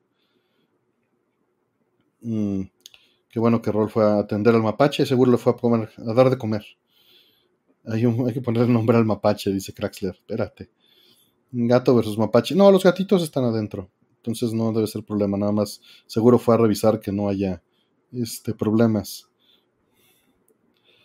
Eh, ¿Creen que el uso de chip en cartuchos es trampa a la hora de hablar de capacidades de una consola? Claro que sí. O sea, no son capacidades de la consola, son capacidades de la expansión de la consola. Ya si hablas de expansiones oficiales, pues bueno, ya puedes comparar A contra B, ¿no? Mm. Pero hoy en día, pues literalmente le puedes meter una 4070 como expansión a un Genesis o a un Super Nintendo, ¿no? Por las expansiones y pues, ¿y? ¿No? A un NES le puedes renderear todo desde una 4070 y streamárselo por Wi-Fi al cartucho, por un mapa. Entonces puedes streamear YouTube, ¿no? Si quisieras. A un Genesis, a un Super NES, a un NES. Exacto, Vincent. Los, de hecho, No Context Synth, ese programa que solíamos hacer en este canal, eh, trata de eso, de pura música en vivo. No la reproduce, no son reproductores. No había espacio para eso. Toda la música se sintetizaba. Este, de Genesis para atrás, toda la música era sintetizada, eh, igual de Super NES, pero era síntesis por sampleo. Era lo que se llama Rompler, ¿no? Ah. Eh, hoy en día. Que no era ROM, bueno, sí era ROM, pero ah. lo, corría desde la RAM del SPC. Ah. Aunque pudiera correr stream directo desde el cartucho, pero eso tenía un costo de, ancho de banda. Ah. Este, pero sí, todo eso se reproducía en tiempo real, como una rocola, si lo quieres ver de esa manera. Mm, que le manden saludos al mapache, dice Boogie. sí, aquí estos se pusieron medio locos y este dije, bueno, ¿qué, les está llevando tanto la atención? Y me encuentro con que hay un mapache allá afuera. Yo la verdad no context quizás sí, nada más el asunto pues es el tiempo que lleva la, preproducción y la postproducción, ¿no? Porque hay que, hay que levantar el desmadre. Mm, claro. Pero tal vez, no se descarta. Una de las posibilidades que hablaba con Jesús Bueno es este rehacerlos. Mm. Rehacer varios de ellos. Sí, sería padre rehacerlos con un, tal vez con un formato un poquito distinto y mejor, mejor, calidad tal vez. ¿no? Sí, también ya, ya tenemos mejores códex, ¿no? Hay, hay mejores formas hoy día de hacerlo. Sí, pero el audio no, ¿eh? El audio desgraciadamente en YouTube sigue siendo la misma calidad y en Twitch todavía menos. Sí, sí, sí, sí. Nos regaña YouTube siempre que le mandamos más de 160. Sí, claro. Yo le mando 320. Y, se queja. O sea, es, ilegal. Porque tú le mandas 320 y lo baja a 160 y lo manda a 160. O sea, chido por tu 320, pero. Mm. Pero los usuarios no pueden descargarlo a 320. Mm. Nadie lo recibe a 320. Mm. Bueno. Sí, por eso lo dejé de hacer. Y me bajé a 160. No, no afecta en nada, la verdad. ¿Cuál es peor, Netflix o YouTube en audio? Este, YouTube, quizá. Netflix tiene poquito mejor, pero los dos son paupérrimos en comparación con, con un DVD. Deja tú un Blu-ray. Tienes calidad DVD ah. mediocre de audio. sí, es como DVD gringo de, estos de, 8 dólares. Sí, o sea, un, un DVD bueno traía 1.5 megabits por segundo. Lo que YouTube nos permite es 160 kilobits por segundo. Sí, la décima parte casi. Lo que Netflix permite son 6 megabits para audio y video. O sea, olvídense. Sí, hay DVDs que tienen 20, eh, ¿no? 20 megabits, ¿no? ¿Cuánto es el máximo del, ¿Del DVD? es 1.5. Ah, bueno, de, de, streaming, digo, de todo. Son como 9 megabits. 9 megabits. Ah, sí, tienes razón, tienes razón, 9 megabits. El máximo. Sí. Este, sí, YouTube sí puede ser multicanal el audio. De hecho, GameSack hace videos multicanal. En 5.1. Mm, ¿Me van a banear? No, ¿por qué me van a banear, Wookie? Eso no, pues estamos diciendo la verdad y ya. Este, ¿Cuánto pesa una peli de Netflix? Solo multiplica 6 megabits por segundo y depende cuánto dure. Mm. Este, eso significa más o menos 0.8 megabytes por segundo para que te lo conviertas, ¿no? Divides entre 8 y multiplicas por la cantidad de segundos. O sea, vamos a suponer, vamos a hacer un cálculo pues muy, muy rápido al aire. Si la película dura una hora y media, son 90 minutos por 60 segundos, mm. son 5400 segundos la película, y si son 6 megabits por segundo, estás hablando de que son 32400 este, megabits, lo divides entre 1020, entre 1000, debería ser 24, pero son 31 gigabytes. Mm. perdón, entre 8. Ah, este, son 4 gigabytes. 4 mugrosos gigabytes. Sí, este, las pelis, eh, me consta esto por, porque hice una de estas plataformas de, streaming. Este, las películas normalmente son eh, de entre 14 y 15 gigas, pero tienen múltiples resoluciones adentro. O sea, están estos 4 o 5 gigas o no sé cuántos sean los que más o menos, ¿no? Son los de la más alta, pero asimismo está todo el escalonado. Entonces, en un solo stream están eh, todas, las, todas las resoluciones y entonces es la manera en la que estas plataformas, por ejemplo, cuando tienes eh, pues menos pues, ancho de banda o cuando, ajá, es variable, por eso la resolución es variable. De repente van a darse cuenta, ¿no? Muchas veces en Netflix que eh, de pronto se baja la calidad de la película a media película, ¿no? O sube también, puede ser dependiendo del ancho de banda que tengan, la disponibilidad también, porque hay veces en que un millón de personas están viendo la misma película y bueno, pues no es, no es, no es trivial. Sí, es la misma multiplicación, nada más dividida entre más gente. Este, sí. ¿El Netflix ofrece cuatro cuántas películas? Sí, pero bueno, hay que entender qué significa 4K. La resolución, este, pues sí va a ser la, de 4K, pero el bitrate no es ni de lejos el de un Blu-ray 4K. Ni de lejos. Te, dan como 12 megabits. este, este stream que están, bueno, no, los streams que ven que hago yo aparte están a 12 megabits en 1080p. Y eso no es ni lo Netflix te da 6 en 1080p. Y en 4K te da esos 12 megabits. O sea, es, muy baja la calidad comparado contra un disco. Y se nota mucho. Sí, sí estás metido en esto, ¿no? Eh, si no, si lo vas a ver para consumirlo, ni piensen en esto y ya, ¿no? Mm, y los streams de Apple sí, también este, tienen su propio formato y sus propias calidades. Este, y bueno, YouTube ya no hace esto de mandarte el matrushka completo. Y no estoy hablando del formato, sino de de todos. Ya te, te, manda los pedacitos de la calidad que estás haciendo y los varía dinámicamente.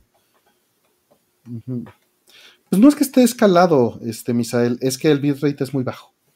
Y es 422, por supuesto. Sí, las plataformas cambian de la resolución y nada más te mandan el cachito, efectivamente. Pero el archivo que esté en ah, disco. Viene todo, el, el, interlib, ¿no? Ajá, que es el, el, este, el que sirven y la plataforma es la que escoge cuál te manda.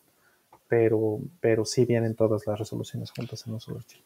Dice, ¿significa que mis ojos no han llegado a ver algo en verdadera calidad de video? Claro que sí. Tus consolas videojuegos, por ejemplo, pues están en full en general, da, la resolución dinámica que están manejando, pero el ancho de banda entre la consola y, el, la tele es el, el, cable y no va, no va comprimido en el sentido de compresión de video lossy. ¿no? Estás viendo los lossless. Tu PC, cuando estás viendo el monitor, lo estás viendo también completo la resolución. Y es muy notorio. Si tú comprimes una pantalla en bajo bitrate, se va a notar muchísimo el texto. Claro. ¿A qué se refieren con bitrate? Este, la cantidad de bits que describen cada uno de los cuadros por segundo, o, la cantidad de cuadros, un bloque de cuadros por segundo. Tú, por ejemplo, para tener una, vamos a poner una imagen de 640 x 480, ¿no? Bueno, vamos a poner un 1080, este, como ejemplo, ¿no, Sí, esos son 2 megapíxeles. Déjenles explico qué es eso. Tienes 1920 píxeles por horizontal por 1080 píxeles en vertical. Esos son 2.073.600 píxeles, pero... 2 megapíxeles. Cada uno de estos píxeles necesita color, ¿sale? Y para el color necesitas color de 8 bits, de 16 bits, de 24 bits o de 32 bits, ¿no? Entonces, vamos a suponer que esto es color de 8 bits por cada, por cada color, ¿no? ¿Cuánto es por eso? 3 por 8, 24. Es color de 24 bits. Entonces multiplicas esto por 3 bytes. ¿Sale? Y te da 6.220.800 bytes. Lo divido entre 1024, tenemos, tenemos kilobytes, nos da 6.000 kilobytes. Lo divido entre 1024 y nos da 6 megabytes. 5.9 megabytes por segundo serían necesarios. Por cuadro. Por, digo, por cuadro. Eso es esto que escribiste por cuadro. Por 59.97 serían por segundo. Necesitarías 355 megabytes por segundo para correr 1080p real. Y esto si lo multiplicas por 5400 segundos, que era una película de hora y media, estás hablando de 2 millones de megabytes. No, no ¿cuánto es? Sí, 2 teras. Millones, 2 teras. Para tener una sola película en 1080p. ¿Sale? Si quieren 4K, esto lo tienen que multiplicar por 4. Y esto pues no es viable. Sí, son, son este, 8 teras, es lo que me diría sin compresión una película. Exactamente. Entonces usamos códecs como H264, H265, AB1, MPEG1, MPEG2, MPEG3, que bueno, todos estos son derivados de, de, todo esto, que reducen esto y le quitan calidad. ¿Qué es lo que se hace normalmente?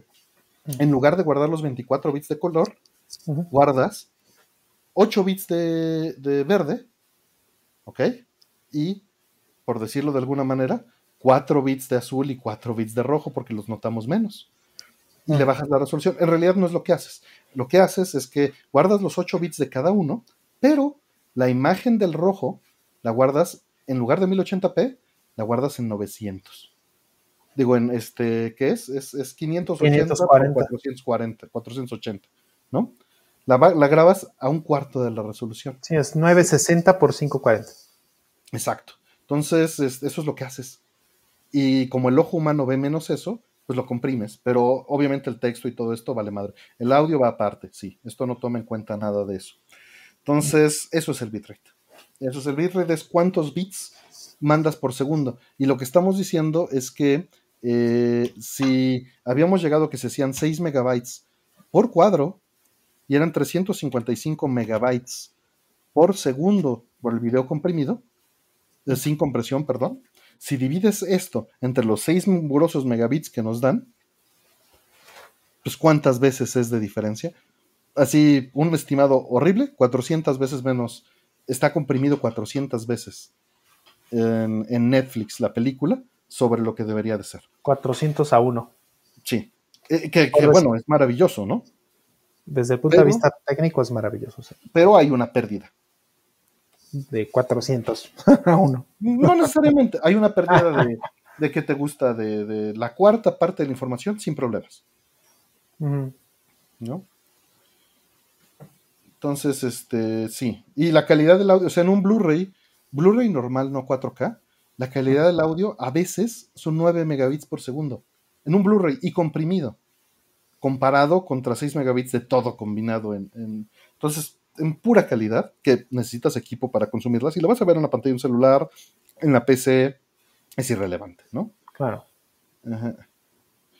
Eh, tendré que ver más este segmento. Fue, fue un aventado así muy rápido. Hay un video que hicimos para Nercor con Noriega y con Leo, donde discutimos esto más a fondo, y con Parbull, y con grafiquitas, y este y diagramitas, ¿no?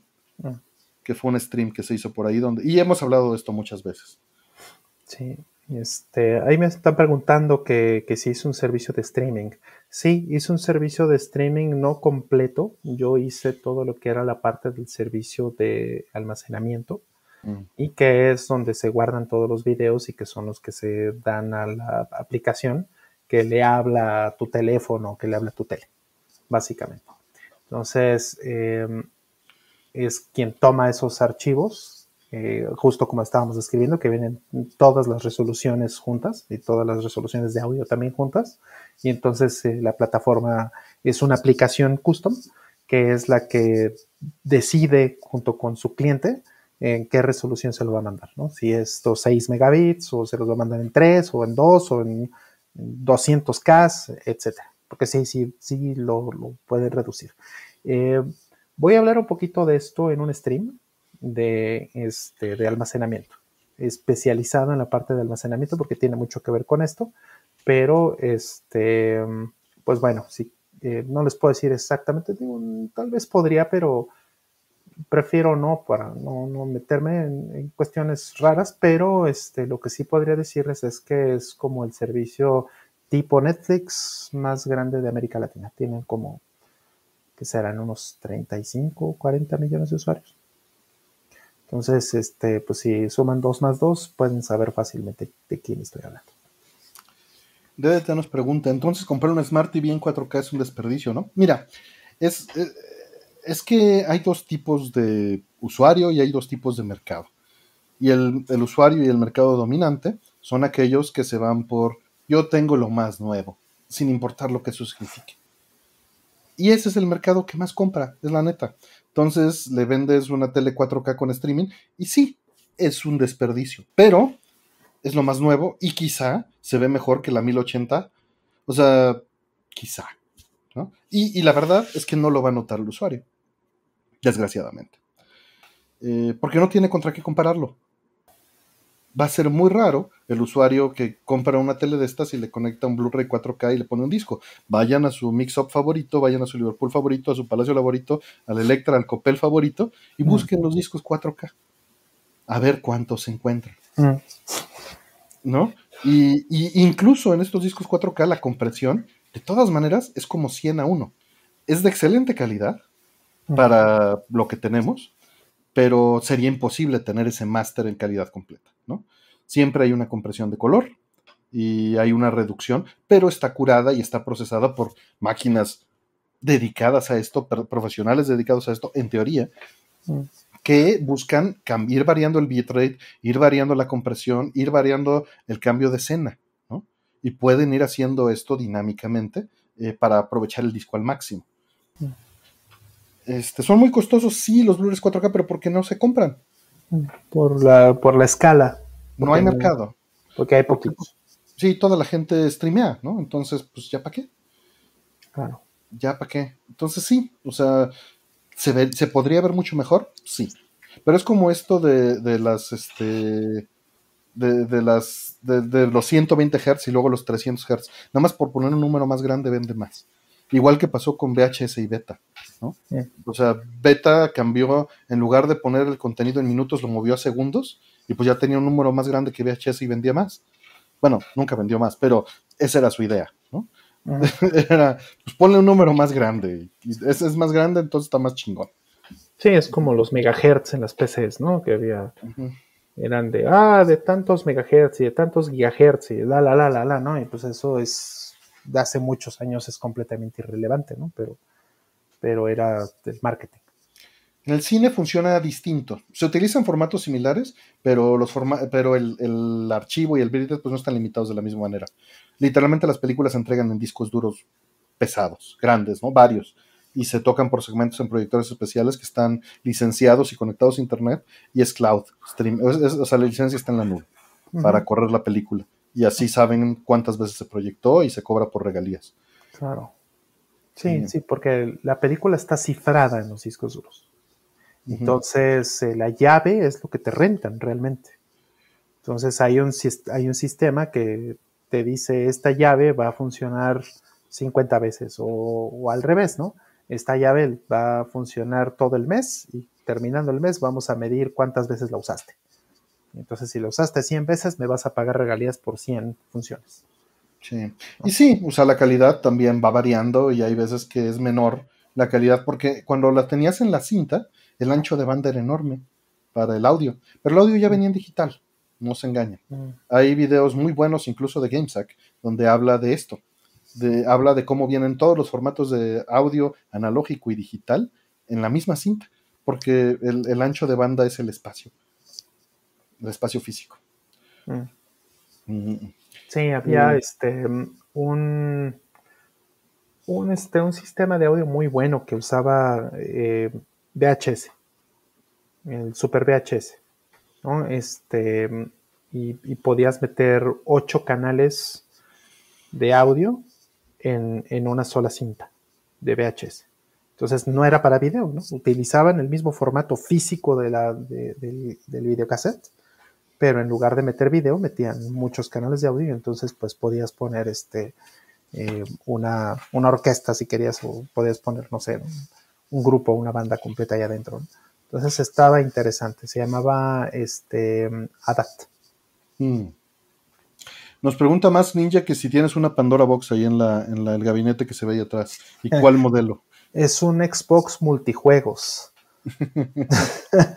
con, nueve botones en tres hileras. Con Mame X. Saludos a Mask Ninja.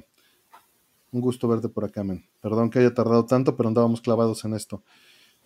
Y con skin de la América. Tiene ahí unas calcomanías. Bueno, es una, la, de, la de acá la tengo con el América y la de acá la tengo con el de las Chivas. ¿Y las Pumas dónde están? No, no, no, el de las Pumas ese es el, el la cóctel, el personal. Mm. Sí, sí. El de, bueno, no, es, es del Manchester. Manchester. Sí, sí, porque ya sabes que están los que, no, no, tú, tú ves Liga Mexicana, ¿qué pasa? No, no, yo veo Liga Inglesa. Dice Paul que tienes configurados tus botones en triángulo y con LEDs, por supuesto. Mm, botones con LEDs, exacto. Sí, sí, sí, exacto, Vicente Romero. Botones con LED, por supuesto. Con Rocola, dice. Exacto. Vamos por la siguiente, que ya nos clavamos en esto, vamos a seguir con, con otro tema, a ver qué sale. Dice, cada vez salen más juegos rotos o con promesas no cumplidos. ¿Creen que las empresas opten por un modelo más Nintendo, apostar a la dirección de arte y gameplay y no tanto a las gráficas?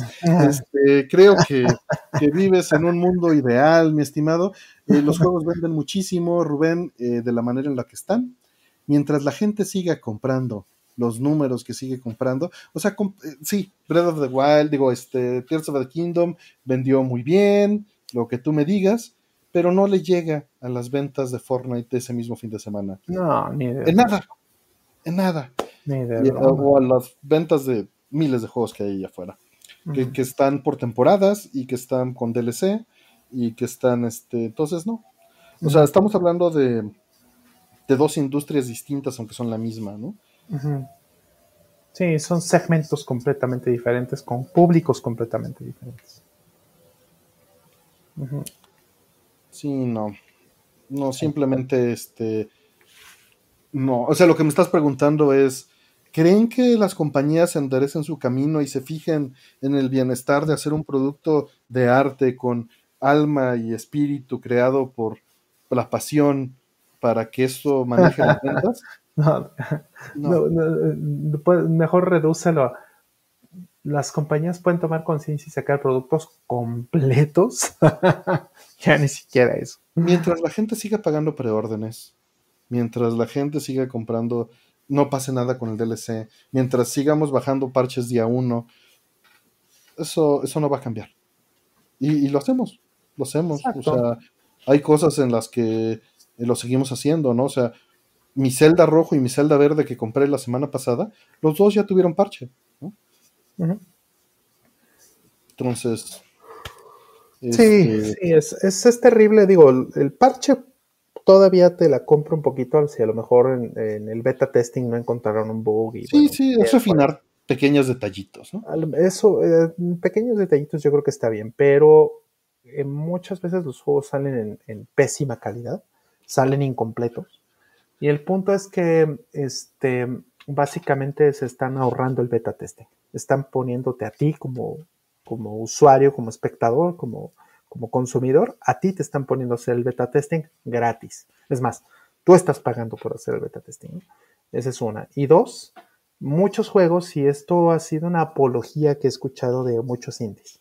Y, entiendo por qué, pero al final es, al final no es benigno. Y es este asunto de, bueno, pero es que imagínate, este, no nos alcanza para hacer el juego completo, entonces te sacamos medio juego, o el juego a medio cocinar, para que el juego empiece a ganar dinero pronto.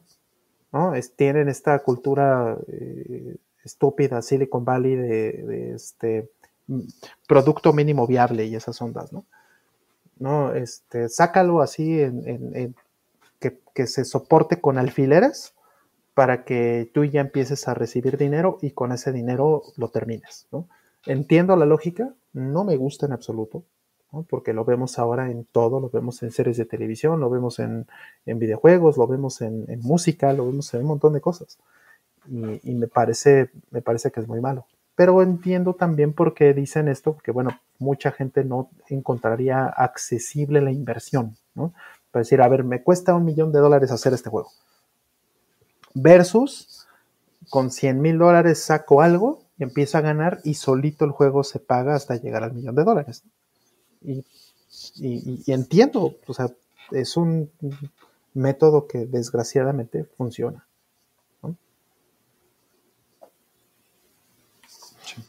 Tristemente. No hay mucho que hacer. Este. También así es la música, sacan los sencillos, se los promocionan, no tiene nada más grabado. Ya casi no salen los discos completos. Pero pues bueno, ahí está. O sea, los discos ya no le importan a nadie y, quizá en los juegos vamos a llegar a lo mismo, ¿no? Es, va a ser natural. Eh, o más bien va a ser antinatural nuestra forma de consumo. Simplemente. ya lo ves. Sí, es una forma de consumo pues arcaica. Eh, Boomer. Sí, no, los juegos no eran tan rotos. Eh, eh, está obviamente está el detalle de que no eran tan complejos en escala, ¿no? Claro. Eh, pero de todas maneras, pues es que era algo ya grabado literalmente en piedra. Estaba grabado en silicio, ¿no? Claro. Sí, o Ocarina of Time, ¿no? Por ejemplo. hay, dos hay, dos versiones. ¿no? Está la versión 1.0 y 1.1. Pues tú no sabes cuál es cuál, tú no, no lo ves en el cartucho, no lo puedes discernir. Tienes que jugar el juego y tratar de sacar un, bug que solo sale en la versión 1.0 para saber si le tienen, ¿no? Sin, sin abrir el cartucho, pues, ¿no? O dumpear. O, o sin hacer un dump, exactamente. Pero pues, por, fortuna ya es más fácil que antes. Por fortuna es bastante más fácil que antes, pero de cualquier forma, ¿no? Este, eh, pues será sacar una producción nueva del cartucho y eh, con un parche. O sea, los que ya la compraron en versión 1.0 ya se van a quedar con 1.0 para siempre, en el caso de Ocarina. Pero eso se acabó en la época del, Game Boy Advance. Y, bueno, de, este, de Switch y todo esto, pues son, son cartuchos en flash que puedes reprogramar. Los únicos que se quedan fijos son los, los Blu-rays del PlayStation 4 o PlayStation 5 o Xbox Series X. Sí, así, así funciona la vida y, no, eso no va a cambiar. Ya no va a cambiar. No. Mm, estaba buscando, no, aquí tampoco está. Sigo buscando el ISBN y yo creo que lo perdí. Eh, siguiente pregunta. Dicen, ¿creen que jugar títulos y o consumir otros medios viejos Además de por su calidad, les gustan porque los remonta a la persona y la experiencia de vida que fueron y tenían entonces. Eh, algunas veces, pero en general no. Eh, te, voy a decir por qué. Porque consumo muchos juegos de esa época que nunca tuve. Entonces, sí, entiendo que algunos podrían decir que hay una falsa nostalgia, pero eso pues, ya suena a, apología de la frase, ¿no? Apología de sí misma autoinconsistencia. Eh, entonces, podrías argumentar que te regresa a las mecánicas y estilo de diseño de esa época. Y, yo no diría que me recuerda a la persona, simplemente con eso me siento a gusto.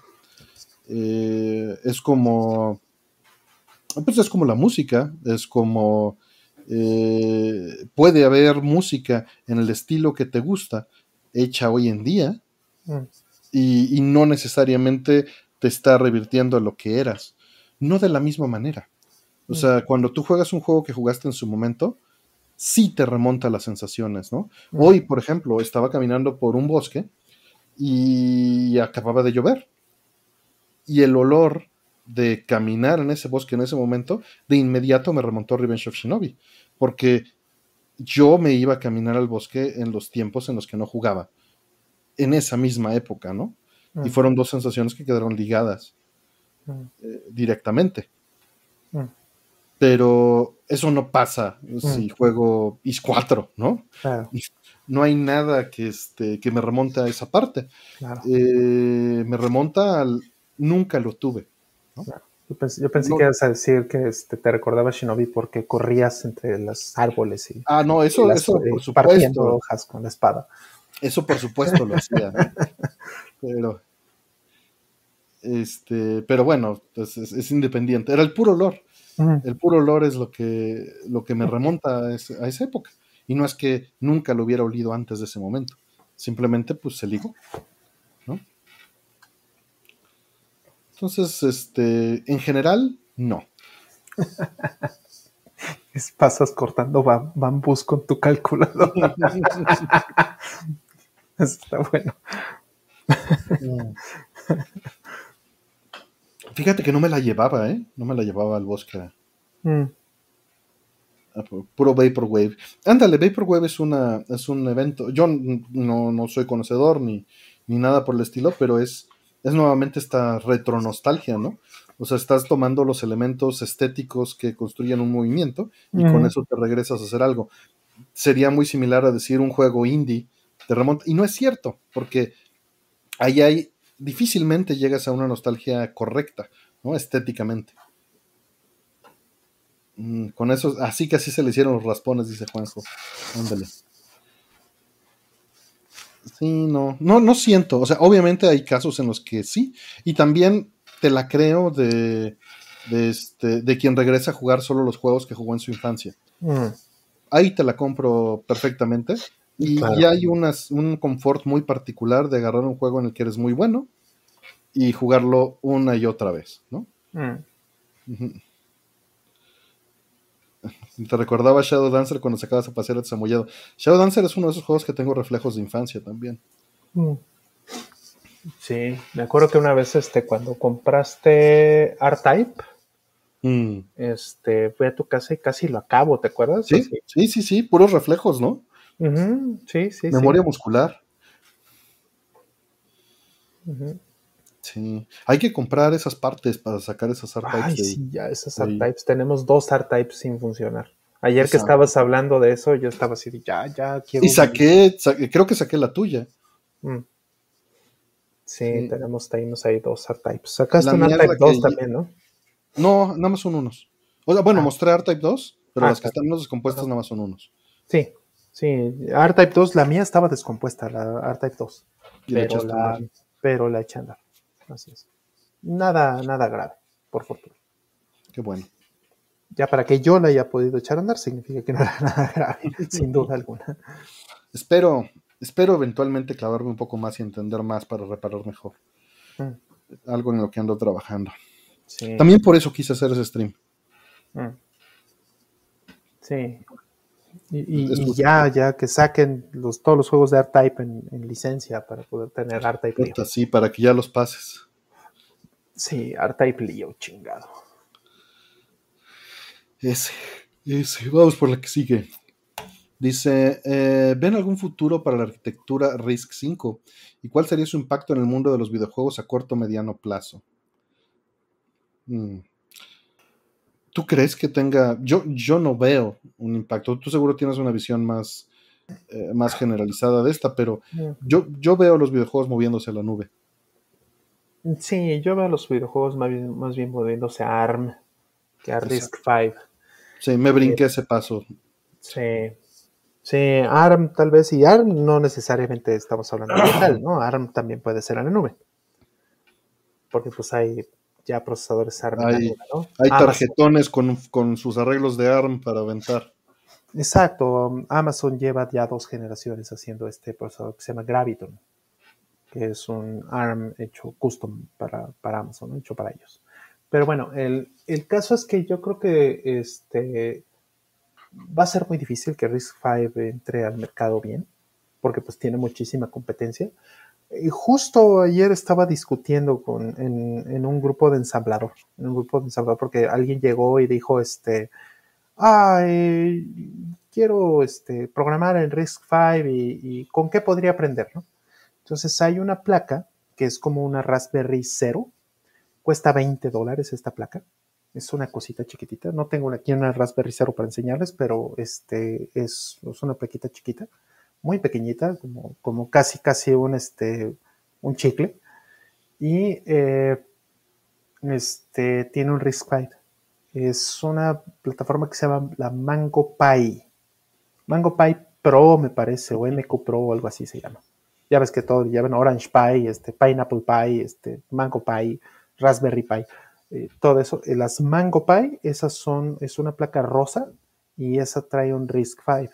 Entonces, eh, justo me decían, oye, pero pues es que este, cuesta 20 dólares, ¿no? Y este, y, algunos no tenemos los 20 dólares, ¿no? Y así, bueno, pues bueno, hay simuladores, ¿no? Pero si, si tienes el CPU para poder correr un simulador en, buena velocidad, pues entonces tu problema no era el dinero, ¿verdad? Pero bueno, el escenario ahí es que este Risk 5 está, está empezando a levantar. Europa, de hecho creo que lo comenté hace como un, par de semanas. Europa eh, tiene una iniciativa que se llama la European Processor Initiative. Eh, esta, esta, iniciativa eh, es una iniciativa para estandarizar procesadores en, este, pues en maquinaria y en este, sistemas europeos. Y son dos procesadores los que están estandarizando.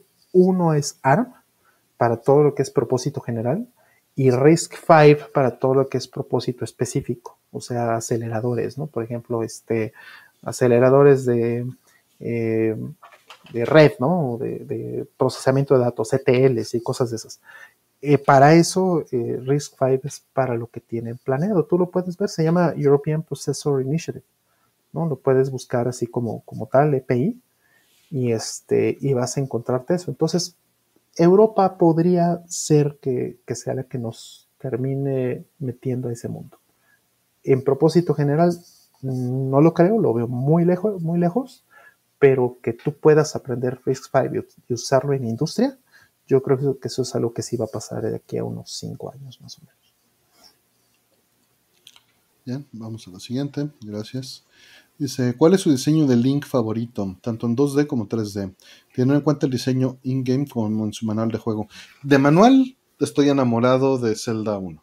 Es bellísimo. Con su escudito, ¿no? Sí, y, las ilustraciones de dentro del manual. Zelda 2 me impactó muchísimo más fuerte porque tuve el manual antes de tener cualquier otra cosa. Y las ilustraciones que tiene me, habrían. O sea, yo había leído libros de Dungeons and Dragons, como el que leí en un stream. Si no lo han visto, si les interesa aquí en el canal, leí uno de esos libros de Dungeons and Dragons que más me afectó de chiquito, de lecciones, ¿no?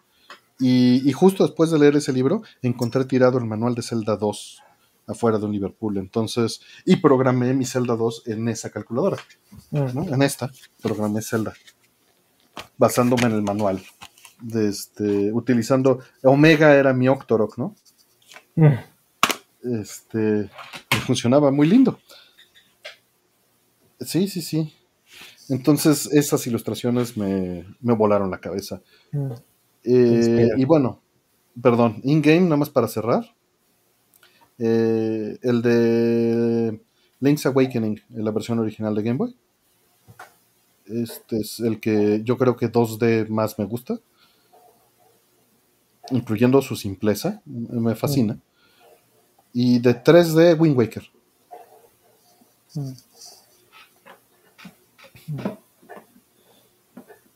Wind Waker, qué interesante. Sí, ¿no? Y para como todo el mundo lo odiaba y ahorita se envejeció tan bien. Y a mí me encantó, o sea, cuando salió yo era de los que están estúpidos, ¿cómo no les gusta esto? ¿No? Se ve pues increíble, me, me, volaba la cabeza. No es, no es Link mamado con las venas este, saltadas en, en Pero era una caricatura en mi game y en mi CRT, o sea, no mames. Estaba increíble. Estaba increíble.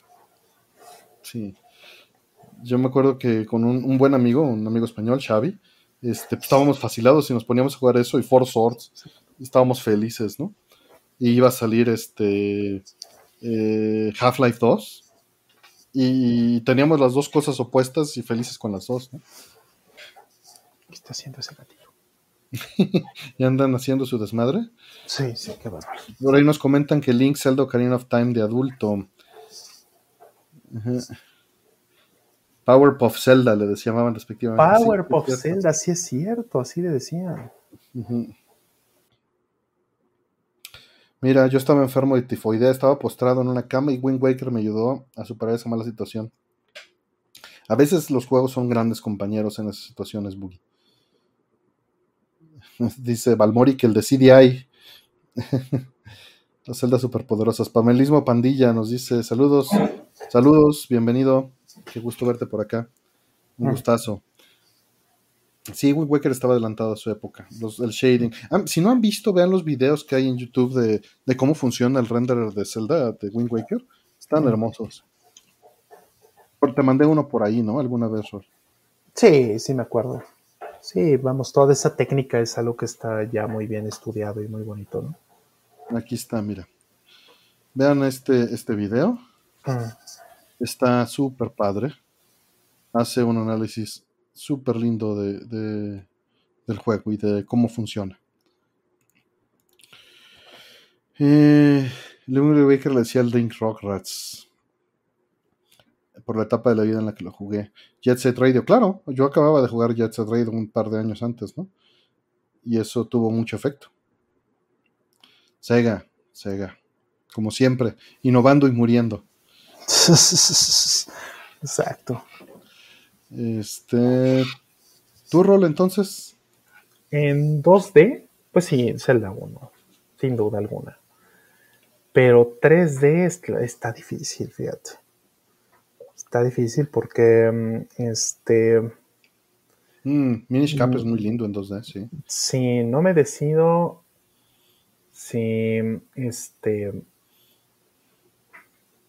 Mm, Link Between Worlds, ¿no? Es, de hecho, iba a ser mi respuesta, pero por eso contesté Link's Awakening. Sí. En, 2D, ¿no? Sí, Between Worlds es, fabuloso, ¿no? Es muy lindo. Sí, y, fíjate que nadie de nosotros dijo este eh, eh, Zelda 3. Y la razón creo que es el color del cabello. Sí, el color rosita, ¿no? Del, del Link. Funcionaba muy bien para distinguirlo, pero, pero no me gusta la personalidad, cómo la cambia. Bueno, y, como... el, y, el caminado, ¿no? La animación es muy bonita. Y, lo gordito, ¿no? O sea, que eso es inherente de, la arquitectura. Mm.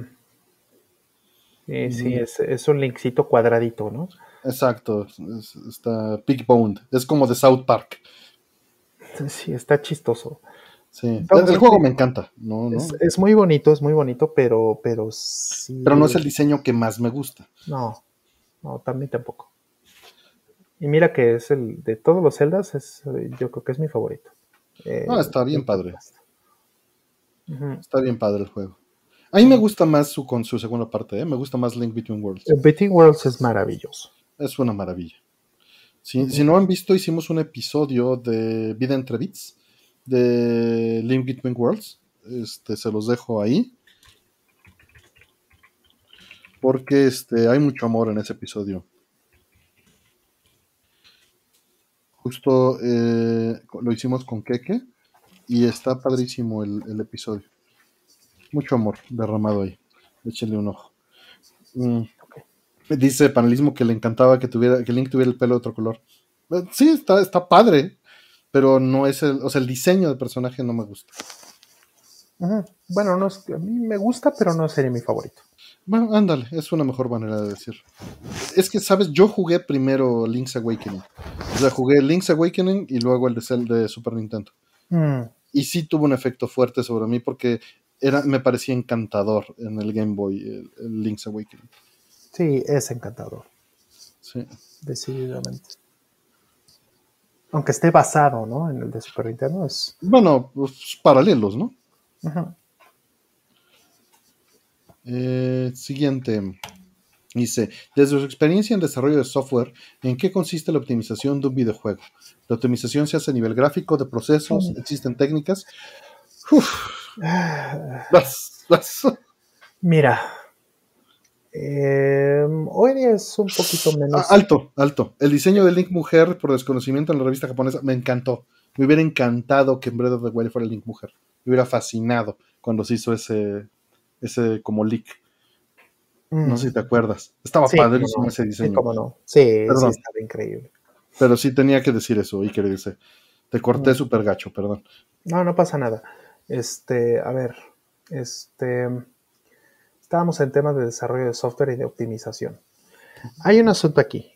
En la, hoy día ya no es tan, tan grave como, como lo era antes, hasta todavía un par de generaciones, pero básicamente eh, hubo un punto muy, muy álgido tal vez en, la, industria, bueno, en, los equipos de desarrollo, donde cada quien tenía una responsabilidad. Eso me tocó verlo a mí todavía en, la parte de engines, donde, eh, por ejemplo, a, una persona que es la que iba a ser este, responsable de toda la parte de física, vamos a decir. Eh, esta persona se tiene que comer máximo el, vamos a decir, el 15% del CPU, por decir. Y, es, y es duro, porque efectivamente no puede pasar eh, del 15% del CPU. ¿Por qué? Pues porque se están partiendo en pedazos, digamos, el tiempo del CPU entre las diferentes áreas que tienen que eh, usarlo. O sea, el audio se va a comer el 10%. Eh, la parte de, transformación e iluminación en gráfica se tiene que comer otro 15%. Este, la física se tiene que comer tanto. La lógica del juego se tiene que comer tanto. Eh, la generación de no sé qué, tanto, ¿no? La generación de, de, este, el particionamiento de espacio binario se tiene que tardar tanto, ¿no? Entonces, el problema es que en la realidad, pues nunca se cumplían esas cosas al menos no a la primera. Entonces, pues ahí los tenías a todos chillando por dame otro 5%, dame otro 2%, dame no sé qué, la, la, la, la, la. Y entonces, pues eran, eran unas peleas y unas madrizas por decir, no, te tienes que aguantar. O bien, necesitamos ponerle más eh, énfasis a esta parte de gráficas o lo que sea, y entonces te tengo que quitar CPU a ti. Entonces, pues eso hacía que la gente hiciera cosas tremendamente creativas para bien y para mal.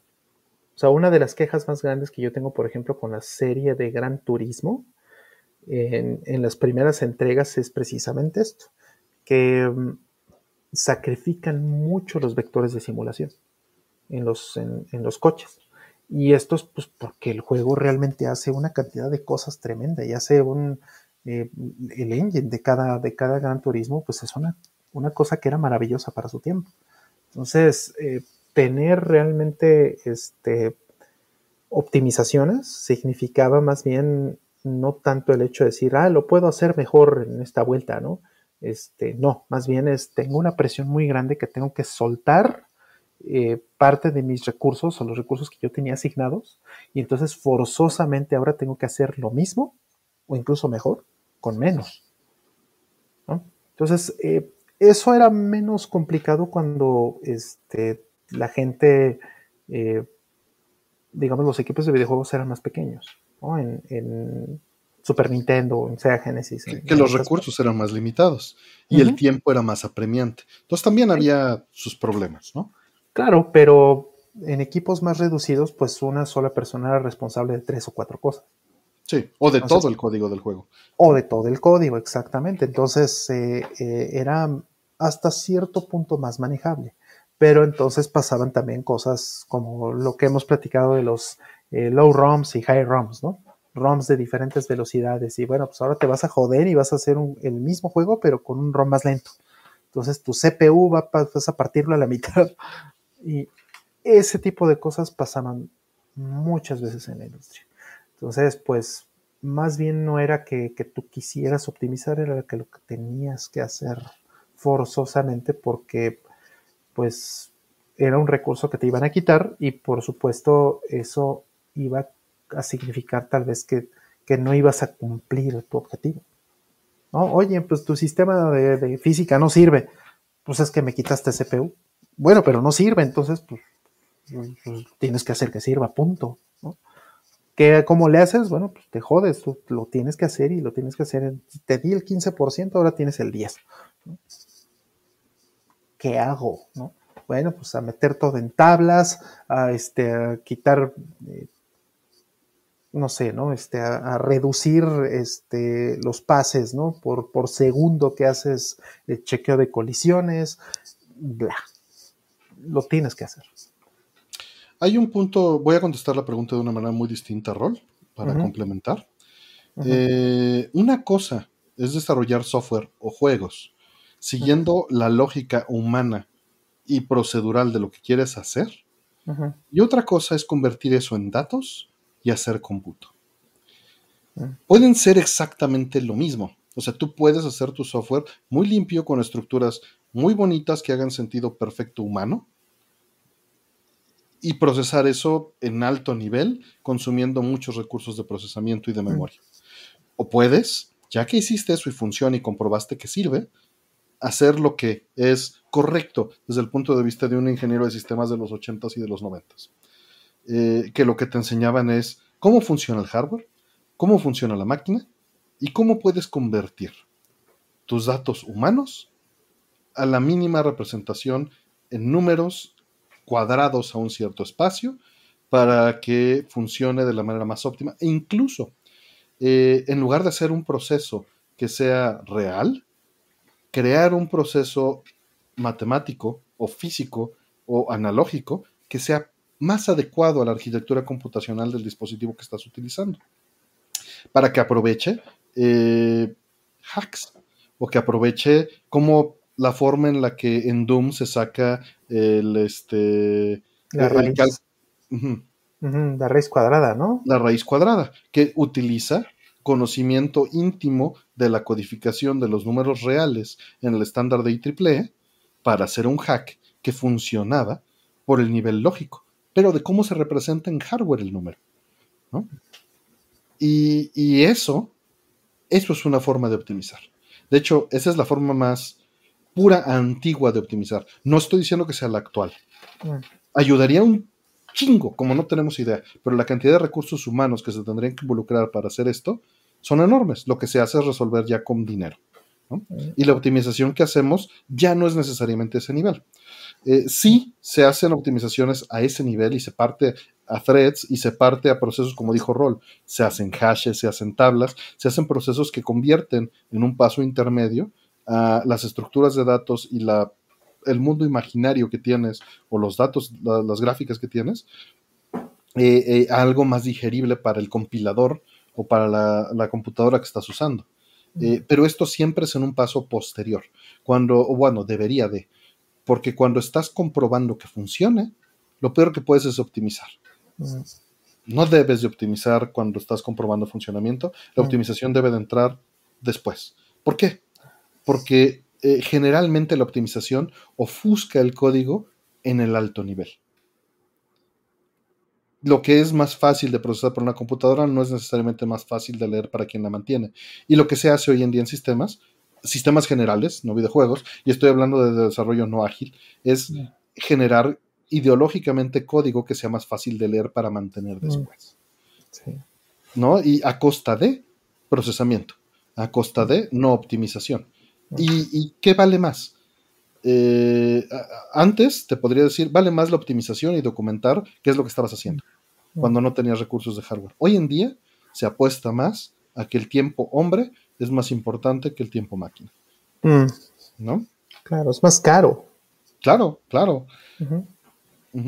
Sí, sí, decía, es Donald Knuth, me parece que es eh, esta cita desde él, ¿no? Que es, él decía que la, la optimización temprana es la raíz de todos los males. Sí, ándale. ándale. Y, me parece que, es, es bastante correcto. Ahora, eh, pues hay juegos donde se tienen que hacer los sacrificios interesantes por innovar en otras áreas, ¿no? Por ejemplo, Tekken 3. Tekken 3 a mí me parece que es un juego maravilloso para su época, porque es un juego que, estrenó en, los juegos de pelea en hardware muy modesto, eh, animación completamente esqueletal, ¿no? Mm. hecha completamente por CPU en un PlayStation 1. Pero, ¿cuál es, el, ¿cuál es el costo de ello? El costo de ello es que todo el hardware está dedicado en los dos personajes. Y nada más. Además es un juego, Tekken es un juego que tiene que correr sí o sí a 60 cuadros por segundo, 60 Hz. Porque pues todos los combos y los golpes y todo lo demás está calculado cuadro. Entonces no, no puedes saltarte un cuadro, nada de que 59 bueno, 59, 97, pues, pero nada de que 57 cuadros por segundo o menos, ¿no? No, es 59.97. Y es importante que el juego corra a esa velocidad siempre, ¿no? Y que no se salte nunca nada. Entonces, ¿qué pasa? No hay fondos. El fondo es un es plano por completo. El piso, ¿qué es? El piso son dos polígonos con una textura y repetido, ¿no? El, el cielo es un, una esfera, se acabó. No, no, ¿cuál cielo? No hay cielo. Es el fondo, ¿no? No volteas para arriba. Hay un pinche plano en el infinito ya. Exactamente, es un plano en el infinito y, el piso también es un plano en el infinito. ¿Pero por qué? Pues porque la animación esqueletal se está comiendo el CPU completo y los personajes tienen que este, estar optimizados fuertemente en, número de polígonos. Entonces, el número de polígonos que tiene cada personaje en Tekken 3 parece hardware, ¿no? Que te daba 200 mil o no sé, 180 mil, algo así, polígonos en, este, en tiempo real. Pues, pues es algo que es, que es maravilloso, ¿no? Verlo, verlo funcionando, pero tienes que entender que, que pues la consola completa está dedicada específicamente nada más a ese cachito y, lo demás es eh, adorno, ¿no? No tienes fondos. Entonces, e, eso muchas veces tiene que ser así. Hoy día es un poquito diferente, ¿no? Más bien es, ay, en Cyberpunk no alcancé a poner esto que, que va a consumir este, dos rayos más en RTX. Córtalo. Punto. Se acabó. Y mucha de la optimización, por fortuna o por desgracia, ya la haces a nivel engine en tiempo real. Exactamente. Sí, es como dice Rol, pues vas, haces, eh, ha cambiado mucho. Lo que haces es tener modelos dinámicos que se van haciendo meshes, ¿no? Y se van convirtiendo y bueno. Texturas de distintas resoluciones, modelos de distintas resoluciones, a distintas distancias. Sí, son miles de cosas que se hacen, son, son muy distintas. Son optimizaciones a un nivel creativo y no a nivel computacional en general. Correcto. No digo que no se hagan a nivel computacional todavía, ¿no? Pero cada vez más es, es, a un nivel creativo. Mm. Bien, vámonos por la que sigue. Eh, dice, ¿alguna vez se han enfrentado un error de programación que a pesar de todo esté bien aparentemente hay un error. Eh, eh, mira, sí, pero es que siempre hay algo mal. O sea, eh, lo que puede llegar a suceder, y sí me ha sucedido, es que el compilador esté mal o que haya un error de hardware. Claro, pero a nivel general, o sea, a nivel objetivo, hay un error de programación. Tamas no es tuyo o bueno, si lo quieres ver de otra manera, es tuyo por estarte confiando en la base en la que estás este, trabajando, ¿no? O sea, tienes que saber cómo dar la vuelta o cómo evitarlo eh, y darte cuenta de ello. Por eso en la carrera, pues te enseñan, por ejemplo, cuando estás manejando números reales, cuál es el epsilon, ¿no? ¿Cuál es la distancia entre, para evitar este tipo de errores que son de la implementación? Eh, pero hay cosas que no te preparan para eso y a todos nos ha pasado seguramente encontrar un error en el compilador y algunos hemos tenido la fortuna de poder arreglarlo y reportarlo y regresarlo. Porque pues estás necio, necio, necio hasta que estás seguro de que no, no soy yo. O sea, esto, esto ya estoy seguro que no soy yo y lo aíslas y lo puedes replicar, ¿no? Sí, sí, justo. He discutido un poquito, creo que ya lo comenté aquí hace muchos programas, que el PlayStation 2 tiene un bug en particular en el primer modelo, el primer modelo japonés, ¿no? El, el, modelo 10.000. Sí, sí. Este, eh, este bug es un bug en el procesador, en el... Este, Sí, sí, sí, en el Emotion Engine, ¿no? Que se llama. Es un, es un error muy chistoso que eh, sucede con loops, con bucles, para que no se me enoje Aldo, ¿no? pero este, tú haces un for simplemente, ¿no? haces un for y pues empiezas a iterar en, un, en, una vuelta. Y el problema está en que si, si lo haces muy rápido, ¿no? o sea, si, si el compilador produce el código óptimo para hacer este loop, el problema está en que el procesador se traba el procesador por alguna razón, posiblemente un pipeline que está mal implementado dentro de la primera revisión, es únicamente la primera revisión del CPU. Este, y esa eh, revisión, pues es la primera la consola japonesa. Eso ya lo corrigieron cuando salió en Estados Unidos.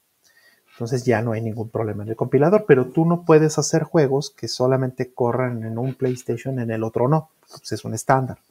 Entonces, pues los compiladores tienen que meter el, el, este, el fix para todos. Aunque ya esté el hardware arreglado. Aunque ya esté arreglado el hardware. Entonces, ¿cuál es el fix para esto?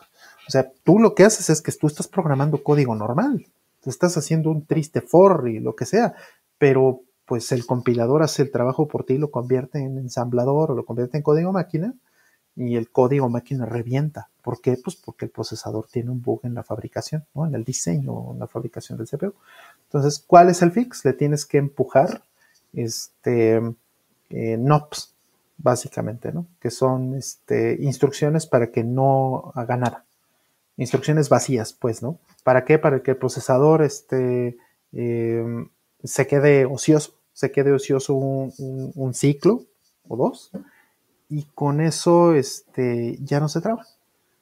Entonces, eso no lo, lo, puedes hacer tú en tu código, pero la mayoría de los, de los desarrolladores ni siquiera saben que esto existió. ¿Por qué? Pues porque los compiladores que les daba Sony ya insertaban esos NOPs directamente en el código y entonces, pues, para el, para el el programador esto jamás existió. El mismo código, él no está arreglando nada, es el mismo código en ambas consolas, en la consola que sí tiene el error y la consola que no tiene el error. Y pues el compilador es el único que podría ser capaz de, discernir en, estos escenarios cuál es cuál, ¿no? Entonces, pues, pues en efecto, eso es, eso es mucho más común de lo que te imaginas. Mucho, mucho, mucho más común. ¿No? Este, hubo un error también en el procesador de Intel, ¿no? Muy famoso este bug en los noventas con el punto flotante. ¿no? Y, acaba de pasar también hace poquito con Nvidia en algunas tarjetas, le acaba de pasar también a AMD. O sea, es... los SDKs de GameCube y de Wii con el Blur. Eh, claro, este, el audio de Sega. Es a otro nivel, ¿no? Pero ahí está. Eh, James, James es un error de compilador en general. No, es cierto. el, driver de audio de Sega Genesis. De Capcom, de Capcom. Eh, bueno, no, también este eh, Castle of Illusion, que lo hizo Sega, suena asqueroso, pero. Pero suena mejor que la porquería del Capcom. Claro, pero, pero no suena ninguno como podría sonar el Genesis. No, no, como suena hoy en día, ¿no? Claro, o sea, es... Se refiere a las voces digitalizadas, al sampleo. Ajá, sí, sí, sí. Pones Street Fighter y suena asqueroso el Hadouken, suena, parece que está... y, el sample está bien en el cartucho. Es el engine que lo toca mal. Es el driver de audio, efectivamente. Entonces es un error de programación que los programadores no tienen la culpa bueno, ahí sí, ahí sí. Sí, pero no los de Capcom. No, los de Capcom que hicieron el juego, son los de Capcom que hicieron el engine. Y los de Sega que no hicieron uno que funcionara para todos y que estuviera bien hecho para todos, porque ni los pues juegos de Sega lo hacen bien. Entonces, pues, o sea, que es lo mismo que Sony, pues, ¿no? Viene del proveedor y el, y el, y el programador del juego final no tiene la culpa de lo que está sucediendo en, otras capas, ¿no? Básicamente. En, varios casos, ¿no? En este caso, podríamos decir que es de Yamaha, eh, porque todos cometieron el mismo error en todos lados y la documentación no dice cómo hacerlo bien. Pero es un producto que hizo solo para Sega. O sea, ahí hay una, una corresponsabilidad. ¿no? Sí, qué complicado, ¿no? O sea, ¿a quién le echas la culpa? Claro, pues el que te hizo el hardware o, o, tú que estás proveyéndolo a tus clientes. Claro, claro, o sea, a ver, te lo hizo, lo hizo a tus especificaciones, te lo entregó y, ahora eres tú el que lo usa mal. O sea, ¿cómo? Sí, sí, sí, claro. sí, sí, sí, sí, es, complicado, pero bueno, es mucho más común de lo que no. De lo que sí, sí, sí, súper común. O sea, yo no soy un buen programador en general, ni, ni mucho menos, y he corregido, sí, ese de Cas Homebrew, pero he corregido por lo menos ocho. Y, es muy común, es muy normal que suceda esto. Eh, por ahí eh, nos, mencionaron de la pregunta anterior los mapas de Carnot y quería mencionar, eh, es, una los mapas de Carnot es una técnica para hacer simplificación de, o optimizar con puertas lógicas. Y lo quería mencionar porque es algo muy bonito, que, que es como cuando te enseñan la división o cuando te enseñan a multiplicar o cuando te enseñan este, correlaciones de este tipo, que en realidad terminan siendo técnicas mecanizadas que dan resultados óptimos. Eso está increíble. Ahora, el, gran problema de estas técnicas es que muchas veces no razonamos el por qué funcionan, ¿no? O no lo entiendes y nada más te aprendes la fórmula y aplicas la fórmula como una regla de dedo. Y perdón que ya estamos, perdimos ya 20 viewers por hablar de todas estas cosas, pero, pero es divertido, es divertido para por lo menos los 297 que todavía se quedaron. El, este, los no, ya los mandamos a dormir y esa es la finalidad de este programa. Gracias. Eh, me, parece fascinante que se pudieran desarrollar eh, técnicas de bolsillo, reglas de dedo, que sin pensar, o sea, más bien ejecutando un conjunto de reglas, terminas con un diseño digital optimizado. Eso está increíble, ¿no? En, en los mapas de Carnot en diseño digital. Es así como el capítulo 4 de cada libro de diseño digital que te encuentras. Yo ya no tengo esa habilidad, pero cuando la llevé, me encantaba. Al profesor que me dio le decían reptilio, súper manchado. Era un señor así cuadradón, que movía la cabeza nada más así como el muñeco de reptilio, que nada más la giraba así hacia los lados. Este, pero qué buen maestro de arquitectura computacional tuve. Hermosa esa materia. Sí, muchos manchados. De los Thundercats, para que. Eh, pero aprendí muchísimo y me divertí muchísimo en esa materia. De lo que le hacíamos el Honey Smacks. eh, Chingo. Este, no, no, es complicado, Alain, es seguir una serie de pasos. Pero lo que me fascina de eso es que básicamente son algoritmos. O sea, son algoritmos con un set de reglas muy sencillas, un conjunto de reglas muy sencillas que te permiten llegar a soluciones óptimas. Igual que los diagramas de Feynman. Es una solución heurística, algorítmica, que llega a resultados para facilitar la técnica a un usuario promedio. Y eso estaría increíble que funcionara, que tuvieras ese conjunto de reglas para optimizar un programa de software. Digo, eso no existe, pero estaría increíble que existiera. Sí, sí, estaría muy bueno que existiera eso. Bueno, vamos a la última, que es un comentario. Nos dice: Saludo, gracias por tantas pláticas tan chidas. Gracias a ti, Rubén Bustos García. Este. Sí, con el profe de arquitectura era con proyectos. Ah, pero también había exámenes de reducción por mapas de Carnot. Estaba, estaba justo viendo mi, boleta de calificaciones de la carrera, por eso me acordé mucho de, este, y a ver cuánto saqué en arquitectura computacional, eso va a ser interesante ver, a ver qué tan malo era. Fui, un mal estudiante, no lo voy a negar. A ver, arquitectura computacional 1 y 2 llevé, pero en arquitectura computacional 2 y sí, 80. qué mal. Y en lectura computacional 1, 90. 90. Pero ecuaciones diferenciales 100. Ah, no más, eh, no más. Ahí sí. Ahí sí. 100, tuve pocos cienes, pero, pero fueron materias que disfruté mucho. Eh, bien. Pues este, ya se acabaron las preguntas. Eh, ¿Tienes tus calificaciones a la mano? Sí, las tengo aquí a la mano. Saludos Alejandra, buenas noches. Dice, vengo de jugar Tears of the Kingdom y un poco escalar en mi tier list de mejores videojuegos. Wow, qué padre, Ale. Qué gusto. Poco a poco escala en mi tier. Mira te, fíjate. Hay escalas. De hecho, escalas en dos niveles, Alejandro. La mitad del juego la pasas escalando. Mm, exacto. Este, cuestiones diferenciales, sí, era fácil. O sea, no, no, no voy a, no estoy presumiendo. La verdad es que fue una materia que disfruté mucho, pero porque tenía un maestro maravilloso. Y la disfruté, le decían el sombrerero loco. y terminó siendo el director de carrera de, de, este, de, director de ingeniería. El sombrerero, loco. Sí. sí. Le tengo mucho cariño. Además, eh, terminé programando todas ecuaciones diferenciales de manera gráfica en esta. Entonces, este, por eso también me fue tan bien, porque fue una materia en la que pude desarrollar y el maestro me dejó utilizar mi software porque le pasé mi software y le interesó cómo estaba hecho, ¿no? Y, es un buen maestro en ese mismo sentido. Tomaba las habilidades de cada alumno y este y, las amplificaba, ¿no? De hecho, iba tan bien que me fui al examen final sin estudiar y me fue terrible. Y me mandó llamar. Y me dijo, ¿qué pasó, Artemio? Llevabas puro 100.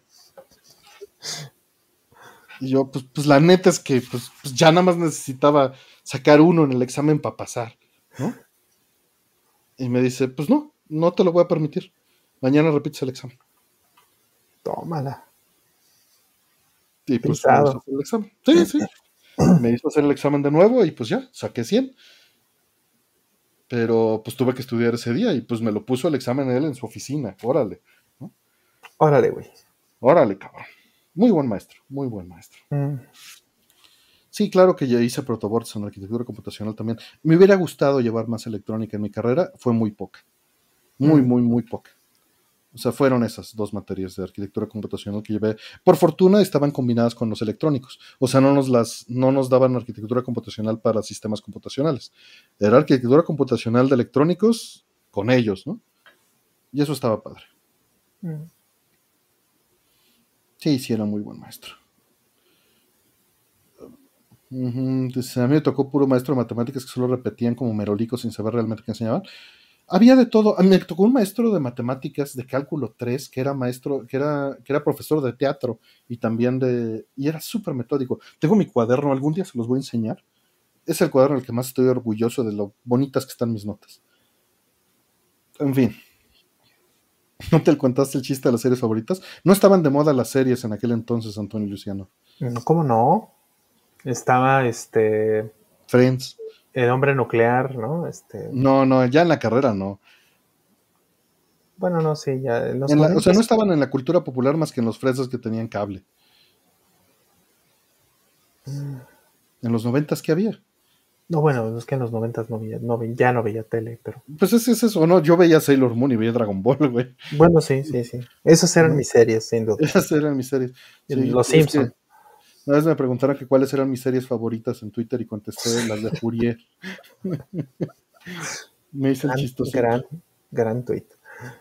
Eh, en fin, vámonos. Seinfeld, mira, dicen, sí. no, MacGyver es de los 80 o la planeta, espérate. Sí, MacGyver estaba chistoso. Es ese güey que hace una bomba de un helado, ¿no? Ah, yo era súper fan. Sí, sí, estaba chido. De hecho, este Zelda debería ser llamado Zelda MacGyver. Ándale. Eh, viajeros en el tiempo. Pues, no, es más vieja. Viajeros en el tiempo yo la vi en la secundaria y en la prepa. Tears of MacGyver.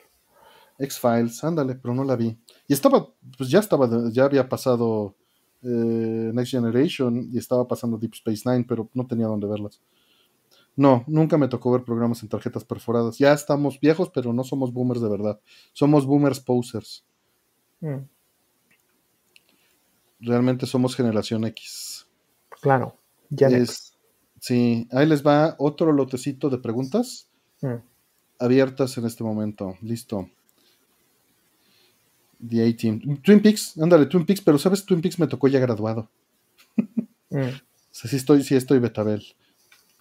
Eh, nos dice Retrosbits, hola, soy ingeniero catedrático y veo que hoy día existe poca precisión de las calificaciones. Hoy día alguien saca 10 y no sabe ni un 5 de ese 10 que sacó. Pues no sabría decirte, Retrosbits. Este, también depende qué se, qué se pondera, ¿no? Eh, tengo entendido que han cambiado las, ponderaciones en, el skill set que se, que se está sumando. Mm. Y pues siempre ha sido, o sea, aunque en teoría es objetivo, siempre ha habido algo de subjetividad en esas calificaciones, ¿no? Mm. Eh, la verdad no sé, estoy, estoy alejado del, mundo académico para darte una opinión eh, certera al respecto. Ahí van las preguntas, van nueve. Mm. Eh, dejé un lote de...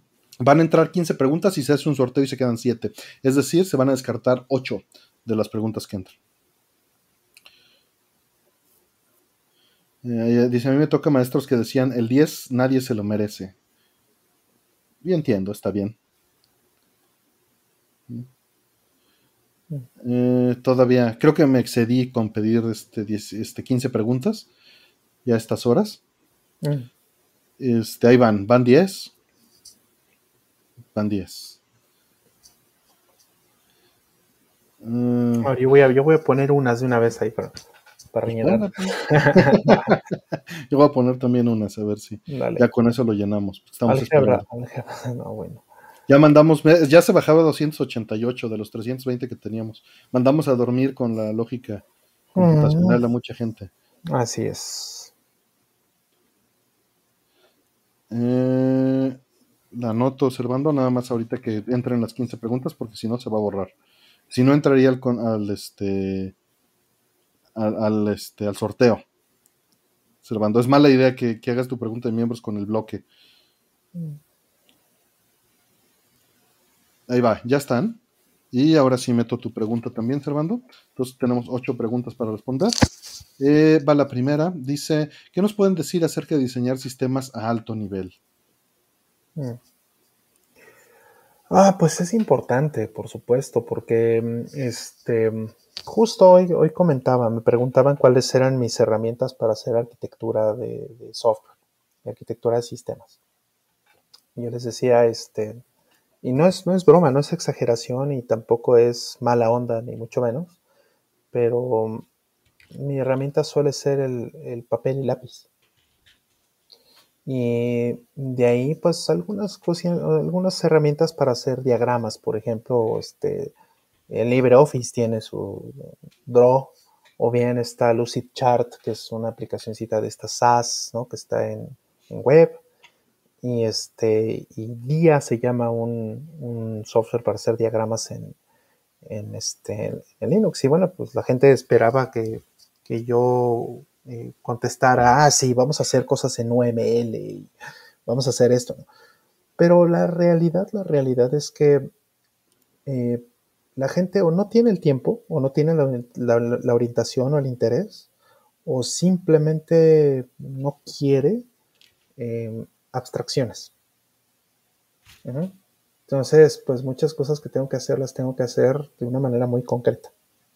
Entonces, pues eso es bueno y malo, por supuesto, tiene, tiene sus partes buenas, pero, pero en general eh, eh, quien está pidiéndome las cosas, pues no me va a permitir y tampoco le voy a meter el tiempo hacer las cosas de otra forma distinta, ¿no? Si esta es la manera en la que lo quiere y es la manera en la que lo puede entender y es, entender y es la manera en la que en la que las cosas van a salir hacia el frente, pues dices, pues qué más da, lo hacemos como me lo piden, exactamente como me lo piden y ya, ¿no? No voy a estar neceando si las cosas tendrían que ser de una manera en la que yo quiero y a mí me gustan o no, ¿no?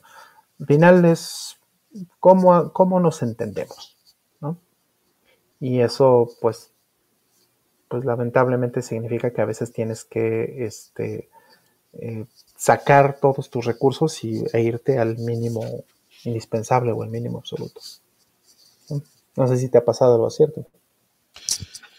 Pues mira, en el caso en el que yo he hecho los diseños, es este, me afectó muchísimo este libro que leí de, de, niño, ¿no? de joven, ya de ya de veintitantos este, Gedele Sheribach, ¿no? Este, cuando, mm. no son ideas nuevas, simplemente son ideas combinadas, donde habla de, holismo y reduccionismo.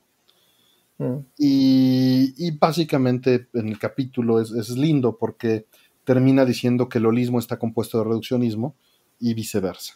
Mm. Son, es, son, es, brincar entre niveles. Y está muy relacionado al tema del libro, porque el tema del libro se trata esta idea eh, de Wittgenstein y de este, que termina rematando Gödel, eh, de brincar entre niveles de referencia entre las cosas. Mm.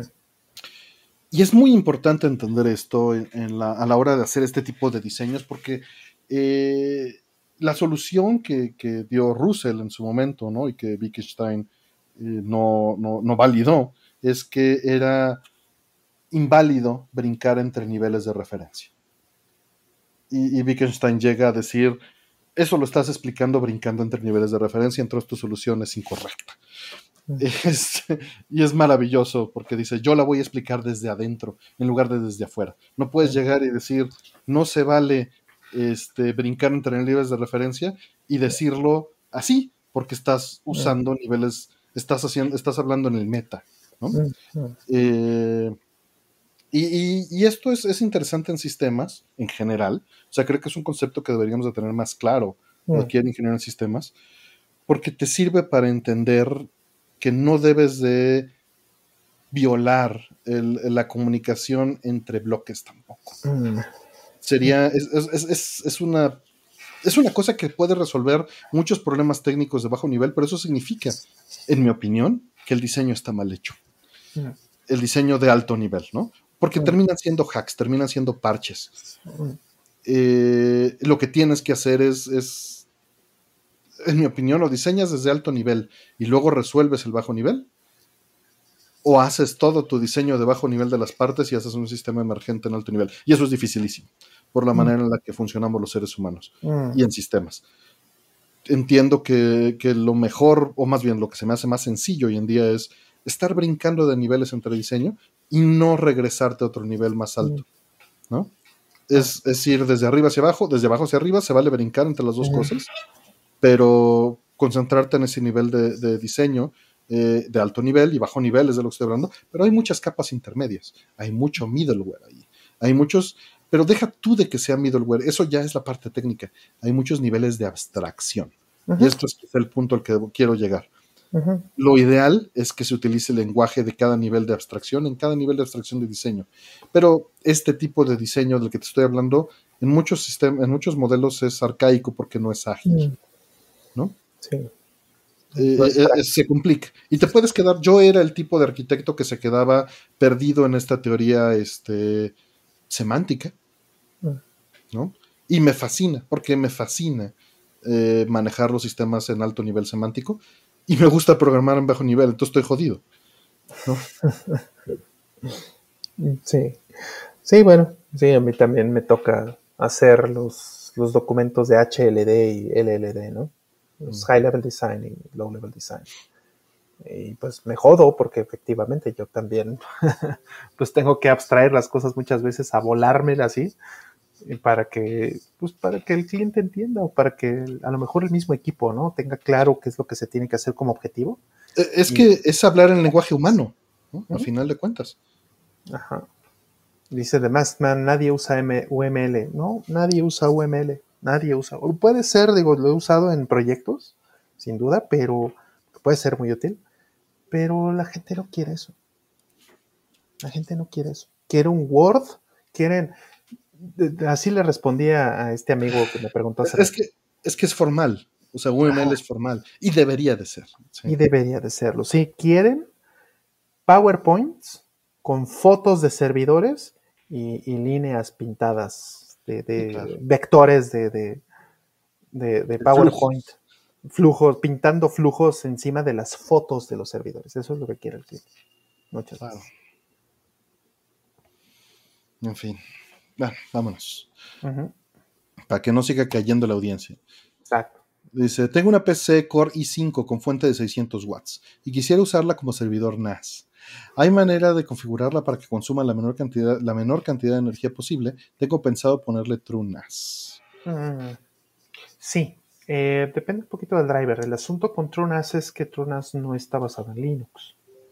Hay que, hay que validar esa parte. Pero este, lo que puede ser dependiendo, yo diría que un i5 que es relativamente viejo sí debería tener, bueno, más bien, no es ni tan viejo ni tan nuevo, debería tener soporte, en, por lo menos en Linux, no sé si en BSD, para esta mm, eh, tecnología que le llaman este. ¿cómo se llama? 5 ¿no? Eh, no, se llama Intel este, Speed Step. Se llama. Ah, sí, eso, eso. Speed Step. Speed Step te da como que un rango y te dice, este, eh, esta es la cantidad de, esto es, digamos que estos son las, las eh, eh, el, escalonamiento de velocidades de este CPU. Entonces, tú puedes ponerle una política a cada core, ¿no? Si, si tu i5 es de múltiples cores, le puedes poner incluso a cada core, le puedes poner una, política. un, este, una política de eh, gobernador, le dicen en, en Para simular lo de los coches, ¿no? Ándale, en el lingo de, Linux es el scaling governor, ¿no? el gobernador de, escalamiento de, frecuencias. Y entonces lo puedes poner, por ejemplo, para que sea este, modalidad power safe, ¿no? Para ahorrar energía. Y entonces eso reduce al mínimo la velocidad del CPU. Yo tengo todos mis CPUs así. Todos.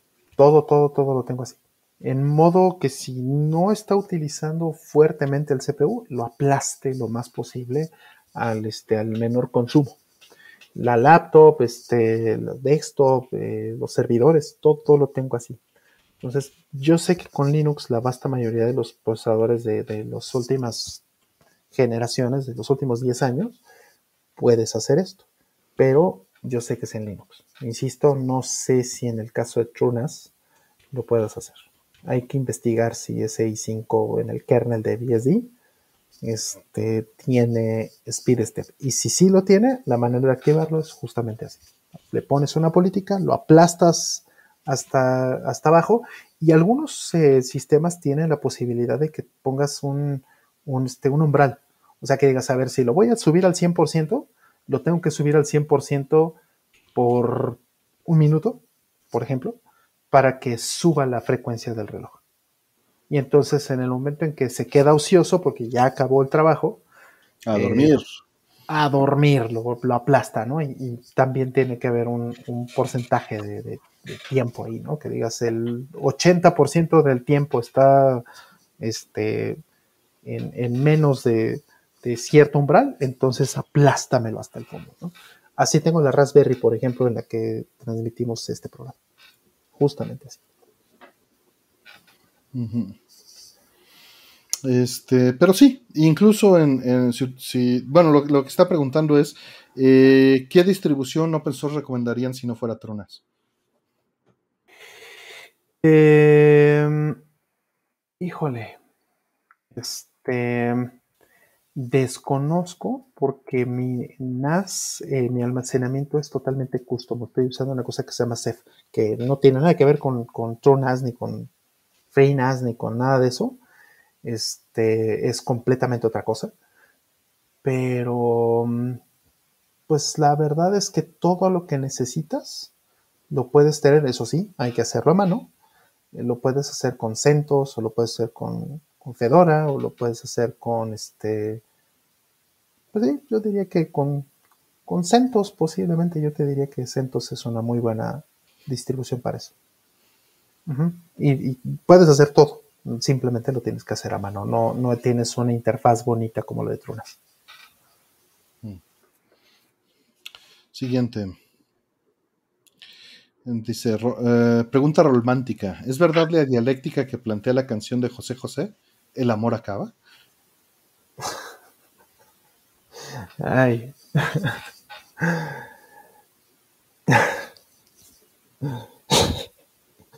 ¿Por qué me hacen estas cosas? Eh, yo creo que sí. Yo creo que, eh, fíjate, es que pasa algo. Eh, les voy a compartir esto. Es, es, algo lindo, en verdad lindo.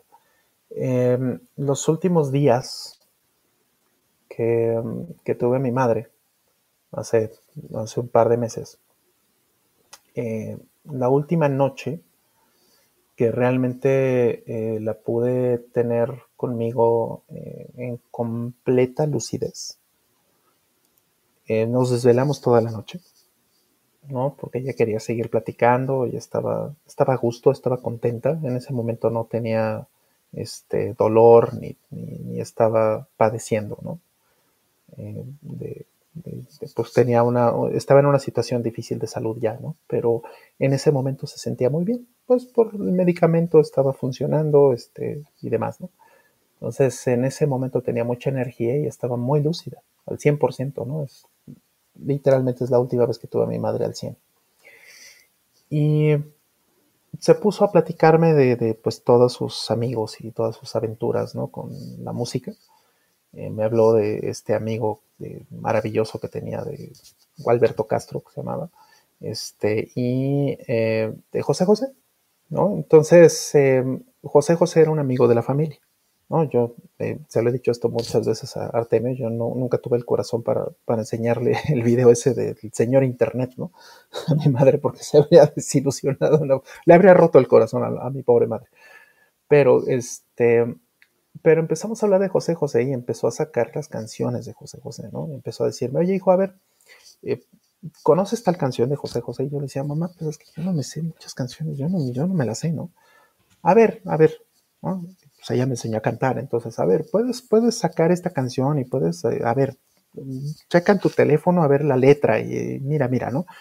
Y así, mamá, pero, eh, bueno, está bien, pues, ¿no? ¿Qué le voy a decir a mi madre, ¿no? En esa situación, pues bueno, está bien. Entonces, pues le cumplí todos los caprichos que quiso esa noche. Y entonces salió esta canción, precisamente. Esa y otra canción que se llama eh, ¿Y quién puede ser si no soy yo? ¿no? Esas dos en particular. Y entonces, este, pues curiosamente me, hizo leer la letra y, me, hablamos como un poquito de, esa, de la situación, ¿no? Entonces, es muy curioso que, que, muy, muy fortuito, ¿no? Que, que, me hagan esta pregunta ahorita. Pero, pues, me hizo mucho sentido algunas de las cosas que, estaban en, esas canciones, como que eran canciones muy bien escritas, las canciones de José José, y, estoy de acuerdo en, en, esa dialéctica. No necesariamente es lo que he enfrentado en mi vida en todo el tiempo, pero, pero de esa canción, respondiendo a la pregunta directamente, sí, sí estoy de acuerdo, que en muchos casos el amor acaba porque realmente no hay eh, la dedicación para corregir las pequeñas cosas que van pasando en el camino, ¿no? Para corregir el camino que, te mantiene al lado de una persona, ¿no? Y es un trabajo de dos. Entonces, esa canción habla un poquito de eso. Estoy de acuerdo. ¿La has escuchado, Artemio, esa canción? Eh, no con atención, pero este, pero por supuesto me viene pedazo de la letra de la canción. La verdad es que como tal vez he mencionado otras veces en los streams, eh, eh, siempre he tenido una desconexión entre la, letra de la música y la música. Es, muy raro, o sea, tengo que sentarme a, conscientemente ver la letra de la canción. Eh, como que pierde significado para mí en el momento en el que está cantado.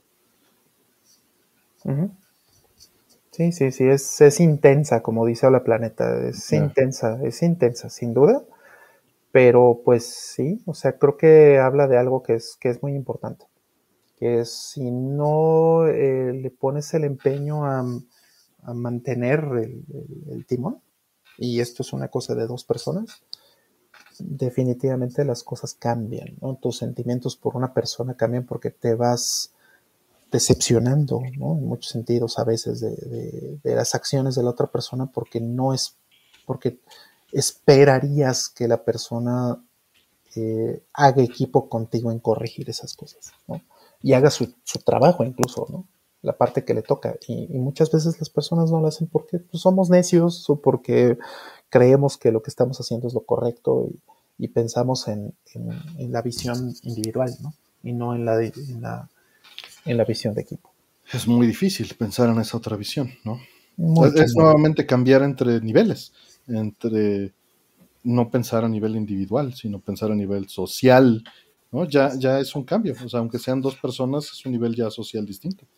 Exactamente. Sí, poner de acuerdo a dos personas es muy difícil en cualquier situación, y más eh, dos adultos viviendo en un, en un, solo techo, si no tienen un, este, eh, un objetivo afín muy claro, no funciona. Y no importa si, si son familia, no importa si son amigos, no importa si son pareja, no, no, importa la relación.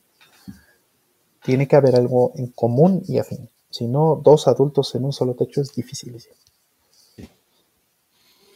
Siempre, aunque haya entendimiento, siempre hay malentendidos. Y, y, lo que hay que tratar de asumir, en mi opinión, es que siempre un conflicto es un malentendido. Y, y, primero atacar en ese nivel, ¿no? Claro. Eh, donde atacar se refiere a resolver el problema, no a... Exacto, no atacar a la otra persona.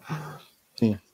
Y bueno, eh, no, la pregunta no fue para mí, pero quiero aclarar algo que ya hemos dicho muchas veces aquí en el stream y que varios en el chat ya dijeron.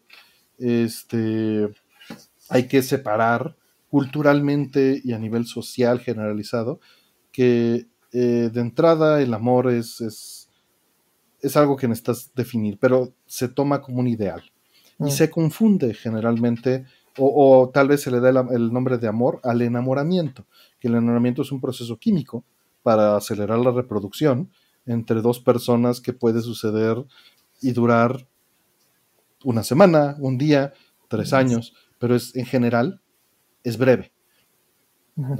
Eh, y esto cambia mucho a una relación ya más evolucionada, más este madura, más madura, más este, eh, ¿cómo podemos decirle? Más racional. ¿no?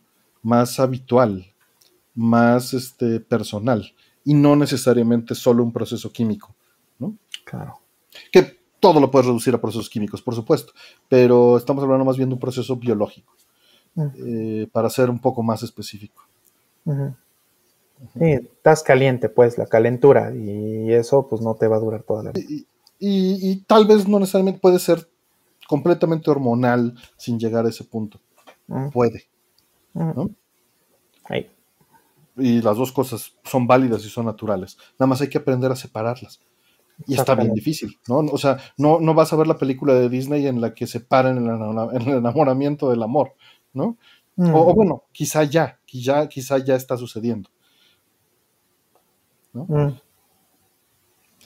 Mira, por ahí dice Juanjo que se dice que el amor es la decisión, porque si estás con alguien dependiendo de cómo te sientes, entonces no estás decidiendo nada. Eres esclavo a tus decisiones. Eso está bonito, está, bonito, me agrada. Sí. Sí, sí, sí, sí. Sí, es, es, buena esa.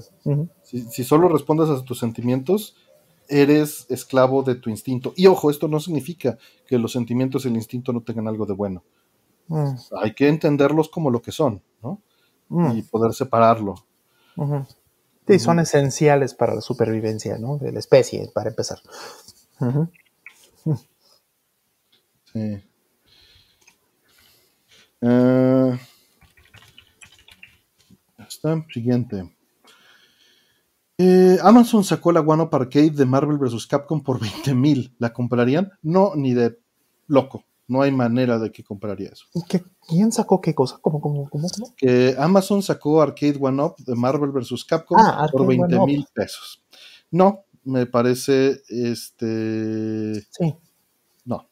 Ya la había visto, sí, sí. La lo comentamos hace como 6, 8 meses, según, mm. según yo. Este, creo, ¿no? Más o menos, que, que fue el año pasado todavía. Pero, mm, ajá, o sea, me parece fantástico que que estén haciendo, este, pues que estén liberando algo con una licencia tan difícil, ¿no? Y, no entiendo si... Eso está muy bonito, está bien. Pero el precio me parece absurdo porque una PCB arcade de Marvel vs. Capcom te cuesta 2.000, 1.500 pesos. Mm. Una Supergon te va a costar 2.000 pesos. ¿Y un gabinete? Pues sí.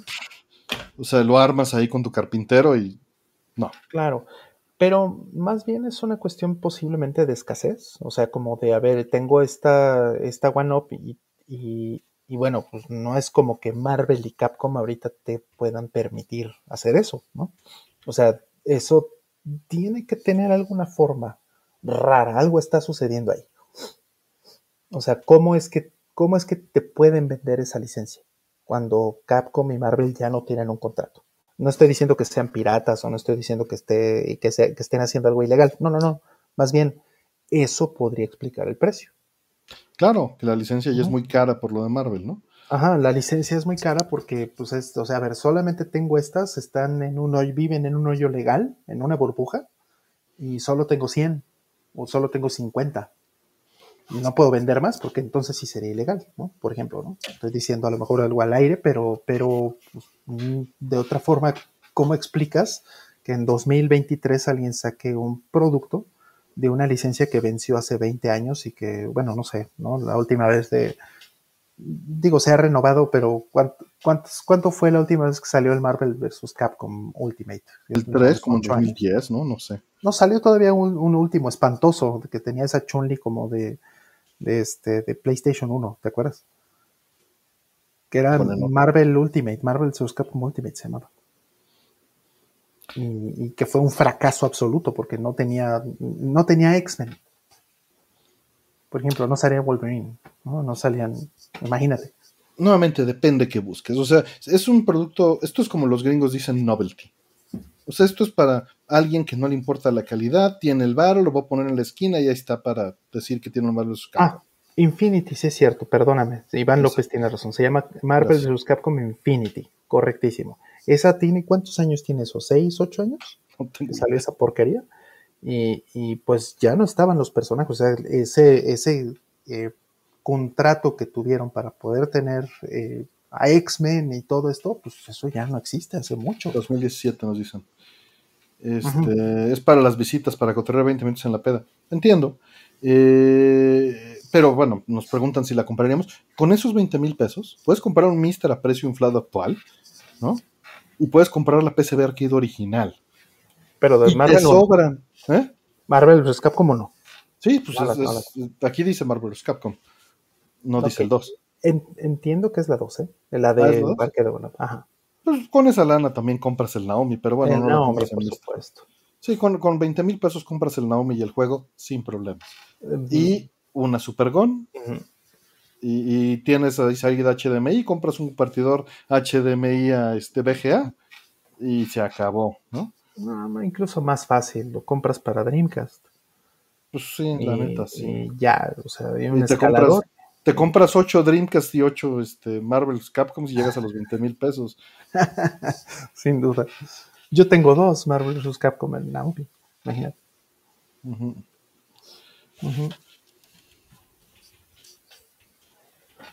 Pero bueno, algo es raro ahí. Algo es raro ahí. O sea, es, muy atípico que ellos puedan vender esta, esta licencia en pleno 2023, cuando eso expiró hace mucho tiempo. O sea, es algo raro ahí. No sé cómo lo hayan logrado, pero probablemente por eso el precio porque la licencia eh, es extremadamente limitada.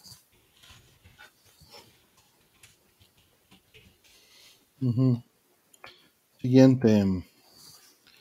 Eh, la vuelvo a preguntar porque la otra vez no estuvo rol. ¿En algún punto de su vida fueron religiosos? Mm. Eh, él era el pastor. De hecho, de hecho, él es un este, pastor certificado. Pero trompo de pastor, ¿será? Porque... no, no, no. Rollman es pastafariano oficial. Sí, soy pastafariano, eso sí es cierto. A ver, entonces. Sí, eso sí es cierto. Está bueno.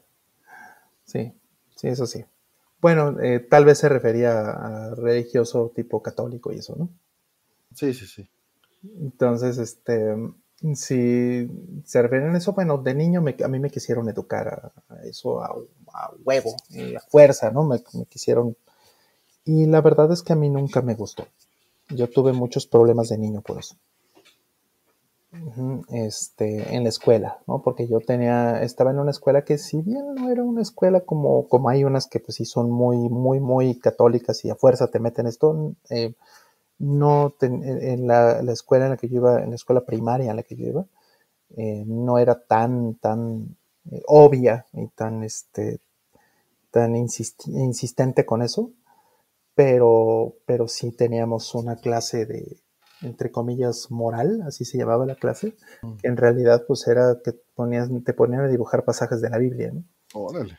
Ajá, entonces, este, pues a ver, o sea, yo no, yo no quería hacer eso. Yo decía, bueno, yo por qué voy a estar dibujando barbones y puedo estar dibujando naves y este haciendo mis, mis jueguitos de Star Wars, ¿no? Estos que doblabas el papelito y, o sea, podía estar haciendo tanques y aviones y podía estar haciendo este, cosas, ¿no? En, mi, en mi imaginación de voy, quiero hacer un juego que haga tal cosa. Entonces, no hacía lo que me pedían en la clase esta. Y pues llegué a tener problemas por eso.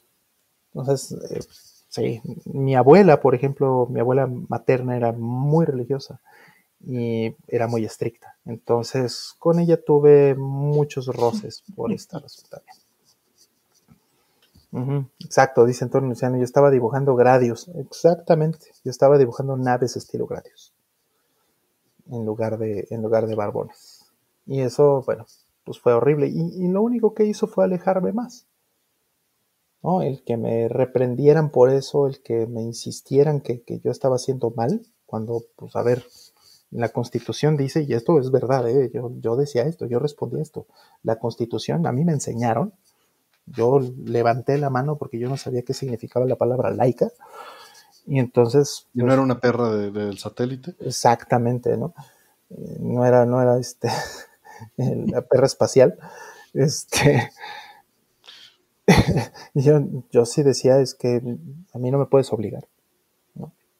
Y, y, pues eso eh, me hizo tener cierto resentimiento en algún punto, ¿no? Ya ese resentimiento se acabó hace muchos años, pero ese resentimiento lo convertí en rechazo absoluto a decir, no, yo no le voy a entrar esto nunca, no tengo por qué.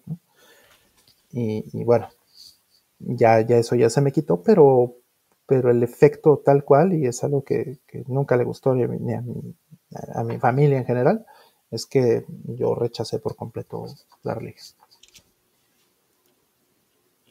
Yo ya había contestado, pero seré muy breve. Este, crecí en una familia católica que que a la fecha mi padre me dice, cállate cabrón, yo este, tengo mi religión y así crecí. Este, Exacto. Que, mucho tiene que ver con, pues para mí esto funciona, ¿no? Y, llegamos a eso, pero pues sí pasamos por muchos años de, o sea, yo me rebelé como a los 16, 17, este, antes de eso, pues era, era parte de la vida, era lo más natural. O sea, yo no me imaginaba que existiera alguien que no fuera católico, ¿no? Porque toda tu burbuja era no necesariamente practicante, pero era lo más normal. Mm. En la escuela sí era muy laica, en eso no hubo problemas. Ay, qué bueno. Sí, pero este. Obviamente, de todas maneras, hacían ceremonias extraoficiales, la Asociación de Padres de Familia por graduaciones y cosas así, ¿no? Pero no eran parte de, la escuela.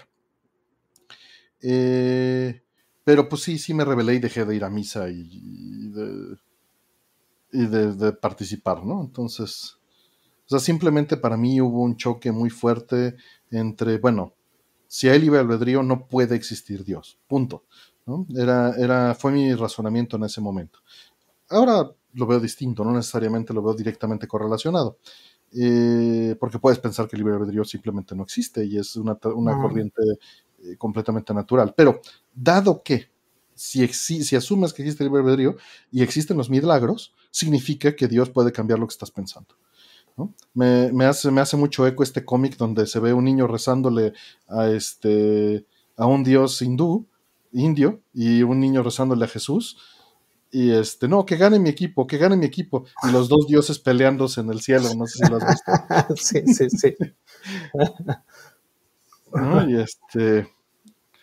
Entonces, pues, pues simplemente decía, pues no, va en contra de lo que pienso. O sea, esto, eso fue lo que empezó a generar las grietas, ¿no? En, la adolescencia. Claro. Eh, sí, y ahora, ahora estoy al revés. Ahora asumo que todo el mundo es ateo. Y tampoco está bien, porque de repente sí topo con gente que no lo es. Y no puedes asumir eso de entrada. O sea, Hubo una época en la que sí era muy ácido, quizá lo sigo haciendo, eh, pero pues hay gente que, le funciona. ¿no?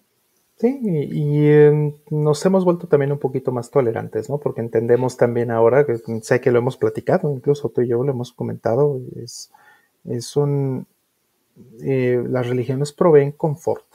Por supuesto. Independientemente de si son verdad o no son verdad, o si nada de eso, es, hay, un, hay una función, ¿no? Y, para la gente, pues puede ser funcional esto. Y, no, es, no es malo. Este, es, una, eh, es un confort que no te provee la ciencia, por ejemplo, es un tipo de confort. ¿no? Eh, desde mi punto de vista es peligroso porque puede llevarte a la certeza infantil. ¿no?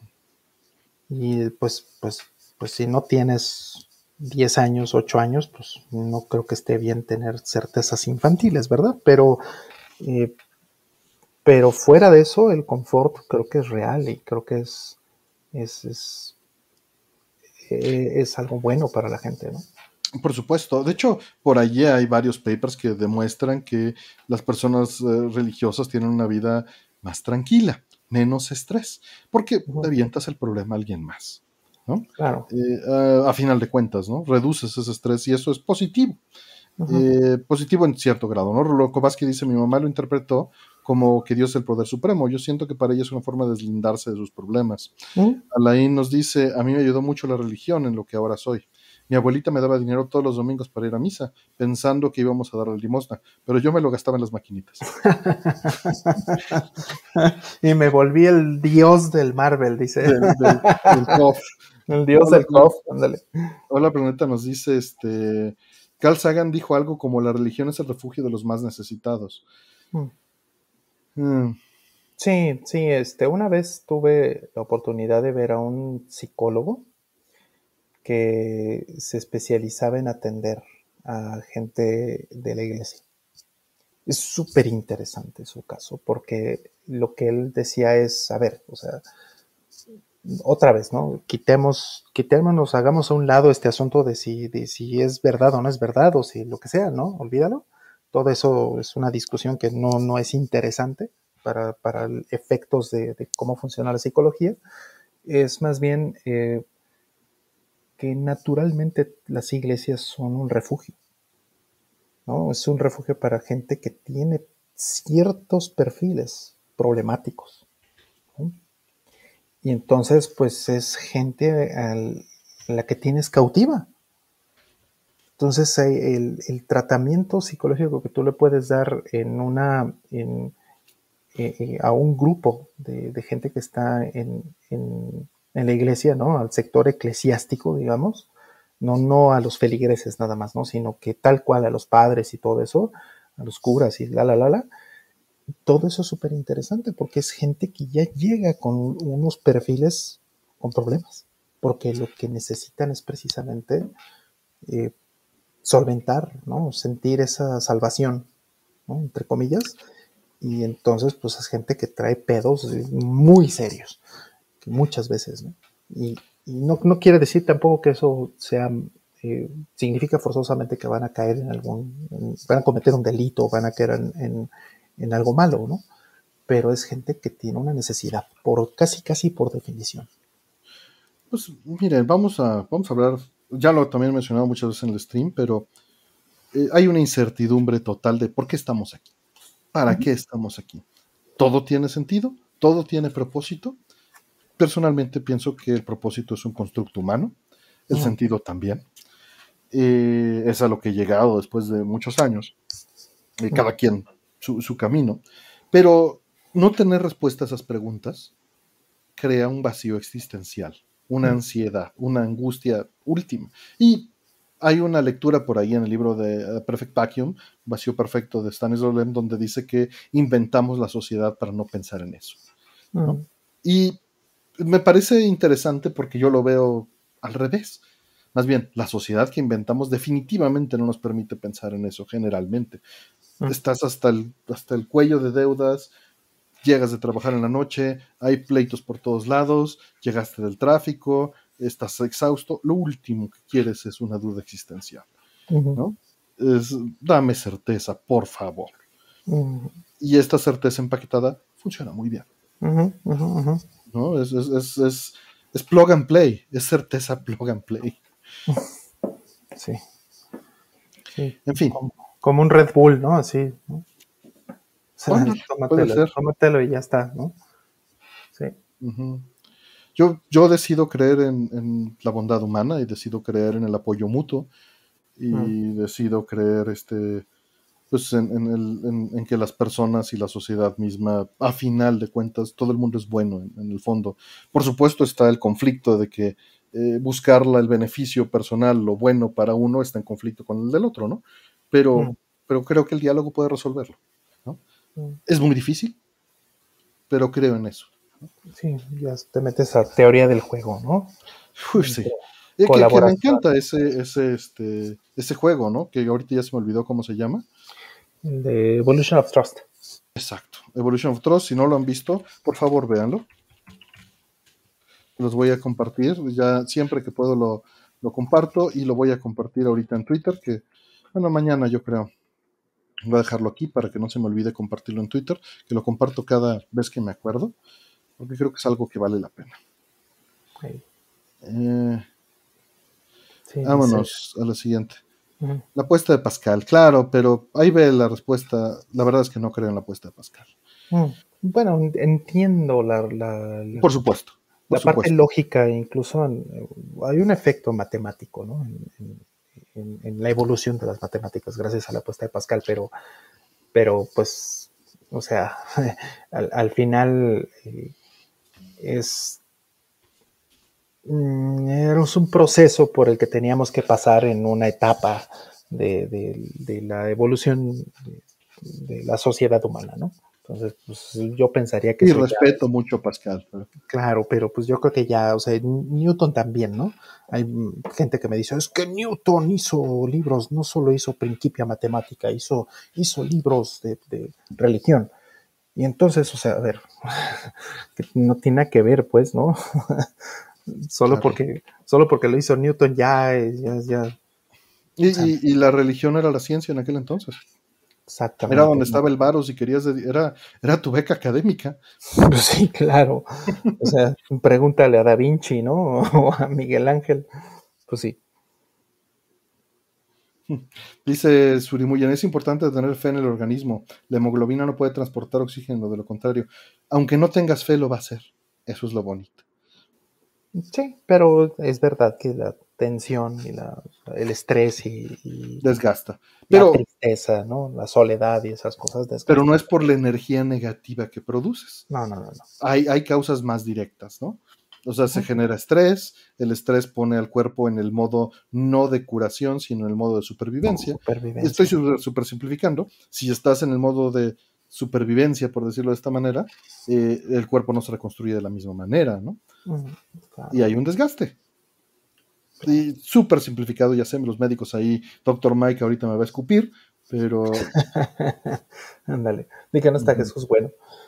Acepta el poder de los cristales, este... claro, claro, yo, yo acepto el poder de los cristales, ¿cómo no? Yo, yo jugué, este, eh, ¿cómo se llamaba? Este Bravely Default, por supuesto. Mm. No, yo decía de los, de los osciladores, de los... ah, claro. Sin el poder de los cristales no nos podrían estar viendo y no podríamos estar haciendo nada Exactamente, un procesador ahí con, su cristalito. Viva Fourier, viva Nyquist. Vale. Viva el cuarzo. ya. Em, tengo un CRT Sony Trinitron. Lo he encendido unas cuantas veces. Cuando lo enciendo hace mucho ruido el tubo de TV. Me gustaría darle mantenimiento, pero soy inexperto. ¿Qué me recomiendan? Bueno, son dos cosas distintas. Cuando prende, lo que hace es, es una función que se llama de Gauss. Había una persona que, se llamaba Gauss, que este, ya me iba a persignar, pero pues eso no está bien.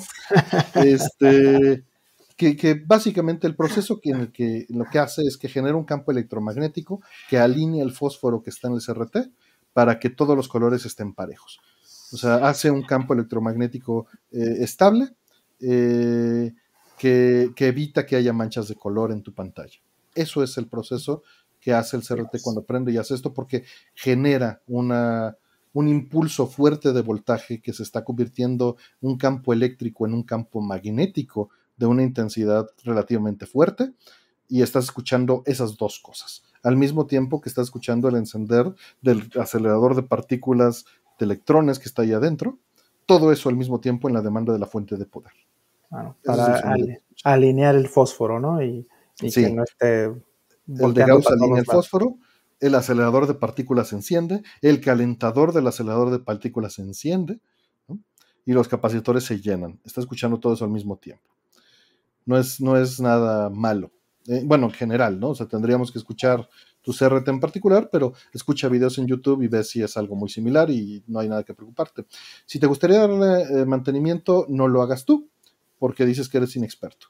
Págale a alguien para que le dé mantenimiento. El buen Saúl, así se llama en Twitter, puedes decirle y te formas a ver que le dé mantenimiento a tu CRT. Generalmente consiste en una limpieza y cambio de condensadores, capacitores y ya. Mm. Sí, sí, vamos. Si quieres hacerlo tú eventualmente, pues tienes que buscar a alguien que te enseñe. Y aprender. Aprender, no lo hagas así de la nada, no. Es, hay que tenerle mucho respeto un CRT. Son, te puede dar un choque eléctrico de 10.000 volts y no, tú no quieres eso en tu, en, tu cuerpo. Mm. Eh, sí, sí, volé por un CRT. Cuando les dejé de tener respeto. Pero eso, eso fue por andar moviendo chasis arcade así como. Hubo un tiempo en el que cambiaba chasis cada semana. Sí, me acuerdo. Sí. sí, te vi volar, qué horror. Sí, sí, creo que eras el único que estaba ahí. Sí, nada más estaba yo. y volaste así como tres metros o cuatro metros. Sí, sí, sí, volé chido. Ahí. Em, ¿Canjean los códigos de sus DVD Blu-ray en plataformas digitales? ¿Tú qué crees? ¿Tú qué crees, Luis Cabra? Ahora que lo pregunta, tengo curiosidad. ¿En qué formato te los dan? No tengo la más remota idea. Mm. Yo he regalado esas hojas, pero este, pero nada más. ¿En qué formato te dan eso? Y vamos, obviamente, obviamente eso no está para siempre. O sea, si tengo un código de esos de hace 10 años, obvio el, sitio. No, expiran. En la hojita dice que expiran. Mm. Y, usualmente es un código para un servicio, ¿no? O sea, que te metes a Apple TV, o a YouTube, o a Netflix, o no sé a dónde y te dan ya en la, la, película en el formato que esos servicios tengan. Download. Ajá. Pero hay otros que te la dejan descargar para meterla a tu celular, ¿no? Pero la verdad es que nunca lo he hecho, entonces no sé decirte. Sí, me acuerdo que el, este, el soundtrack de Ghost in the Shell de Standalone Complex, el, completo, el que trae los cuatro discos, este, trae un USB con videos. En forma de, tiene un diseño de Tachikoma el USB. Exacto, tiene un, un diseño de Tachikoma y, este y tiene ahí unos videitos adentro, pero pues en una resolución horrible, así que dices, bueno, ¿por qué? ¿Por qué haces esto? Entonces, este, vamos, es, es, como, no es un DLC, pues, no, no te estás metiendo en un sitio, pero es un esfuerzo raro, ¿no? El que te quieran, este, o sea, entiendo que a lo mejor te quieren dar un extra. Es un valor agregado, exacto. Es un valor agregado que te quieren dar, pero pues lo hacen de una manera muy... Yo creo que es, es, un, es como los juegos regalados en Epic, ¿no? Es como, éntrale a nuestra plataforma digital, por favor. Deja de comprar discos. Aunque escuchamos ya que Disney está dándose cuenta de que esto no funciona de la misma manera como negocio y está regresando a los discos, ¿no? Mm. Si funciona o no, bueno, ya veremos. Ojalá que regresen a los discos muchos esos. Entonces, pues no. Que Ghibli regrese a los discos, por favor. Para que le gastes, Ror. Sí, ya para comprar otras, otra vez, otra vez este. para comprar tu décimo box set. Una vez más, Totoro en, en 4K. ¿Qué tal, Mr. Arcade? Buenas noches. Y la última pregunta nos dice, ¿en qué situación consideran tener un no break? Cuando se va el poder, muchas veces hay que recordar y vamos a separar. Esto lo hemos respondido decenas de veces. No, no esta en particular, sino lo que voy a decir. El no break es una pila que guarda la energía y luego te la convierte en AC otra vez, de DC a AC, para que los electrónicos generalmente que tienes conectados puedan estar corriendo de tu batería un tiempo en lo que salvas tu Excel, tu lo que sea, y apagas el aparato. o, para que el Wi-Fi siga funcionando, etc. Este no es un regulador de voltaje. Son cosas distintas. Puede haber combinados, pero no son lo mismo, son cosas distintas. Un supresor de picos evita los picos. Un regulador convierte el voltaje entre valores distintos. Son cosas distintas esos también. Es decir, el, supresor de picos hace que si están llegando 127 siempre y de repente llegan 150, se apaga. Corta. Corta. El regulador, si están llegando 131, los baja a 127. O a 110 o a lo que sea que diga. Y eso es constante. El regulador, el supresor de picos es para un evento aislado, no para una constancia. El supresor de picos no te sirve de nada para regular. Y viceversa. Un regulador generalmente sí suprime los picos. Mm. Y un no-break usualmente tiene un regulador y un supresor de picos, pero no necesariamente. Y a uno break, la batería se la tienes que estar cambiando cada cierta cantidad de años. A un regulador no le tienes que hacer nada. ¿no? En todo caso, los fusibles. Entonces, pues, claro. depende del problema que tengas, es cuando compras una u otra cosa. Claro. Ahora, el asunto es la capacidad de ese, de ese no break. Porque, vamos, si es regulador o si es eh, no break o si es las dos cosas, eh, tiene que ser capaz de, encender tus aparatos. Tus aparatos van a tener una curva grande, ¿no? En muchas ocasiones tienen una curva grande, empiezan jalando mucha energía eléctrica. Eh, esto es lo que llaman el poder real, ¿no? Por eso, de hecho, los no breaks y los reguladores no, se miden en watts, se miden en volts ampere, ¿no? Que, pues, los watts son volts por amperes, ¿verdad? Pero, pero hay una distinción en esto, ¿no? Y es el eh, que se refiere al poder real que jalan, que es el pico este que tienen que usar al, inicio. Que bueno, creo que Artemio ya les ya ha platicado de esto, ¿no? Pero el asunto es que este, los no breaks pues van a depender totalmente de qué cosa les conectas. O sea, si les conectas un monstruo de PC, es muy difícil que comercialmente vayas a encontrar así en, el Home Depot, en Amazon o cualquier cosa de estas un, un, este, uno break que le funcione. A una PC gorda, pues, gamer, ¿no? De estas que traen sus 40, 90 y estas cosas, muy difícilmente vas a tener algo así. Eh, un regulador y un, no break que te puedan servir para una PC de esas gordas, pues te va a costar 15 mil pesos, 20 mil pesos, ¿no? Mil dólares, tranquilamente. Porque pues son, son, ya son unos bloques así de enormes de, de pila y de, y tienen este, una capacidad muy alta, ¿no? Para, para poder resistir esos picos. Entonces, eh, depende mucho de tu caso. Yo lo que tengo son dos no breaks. Tengo un no break para todo lo que es el internet, la Raspberry, que es la que transmite este, em, este programa, y tengo otro no break que es el que utilizo para mi tele, este, y, y algunas cositas más de cómputo pero ahorita, por ejemplo, mi PC grande, mi workstation no tiene un no break. Porque no le alcanza con los que, con los que tengo. ¿No? O sea, no, no alcanzan a prender la PC. ¿no? Se bloquean porque pues, lo que está jalando la PC es mucho. Entonces, tienes que buscar con respecto de lo que tú realmente usas. Y eso es el tamaño que, que vas a tener que comprar de no break. Y una vez que tienes uno del tamaño correcto, ¿no? que aguante eso, Luego lo que sigue es cuántos minutos. Y eso va a ser el tamaño de la batería. Regularmente no te duran más de 15 minutos para el caso de uso que los pongas. O sea, regularmente te dicen, mira, este es un, para una PC bien gorda, 15 minutos. Este es para el internet, 15 minutos. Este es para la tele, 15 minutos. Regularmente así lo manejan más o menos comercialmente. Pues bien, esa fue la última pregunta. Son 3, 4 de la mañana. 3, Sí. ¿Cómo ves, Rolf? ¿Ya nos vamos o dejamos que entren algunas preguntas? Mm, yo creo que ya es hora de irnos porque yo tengo que levantarme temprano. Tengo, no se alcanza a ver aquí, pero tengo aquí el patio hecho un chiquero espantoso porque este, estuvieron arreglando ahí, eh, podando plantas y demás aquí afuera y bueno, es una cosa espantosa y aparte ya tengo mapaches, entonces este me, pone un poco nervioso que, este, que no sé si eso está relacionado una cosa con la otra. Ok. Entonces me tengo que levantar temprano para llamarle al jardinero. Pues bueno, vámonos.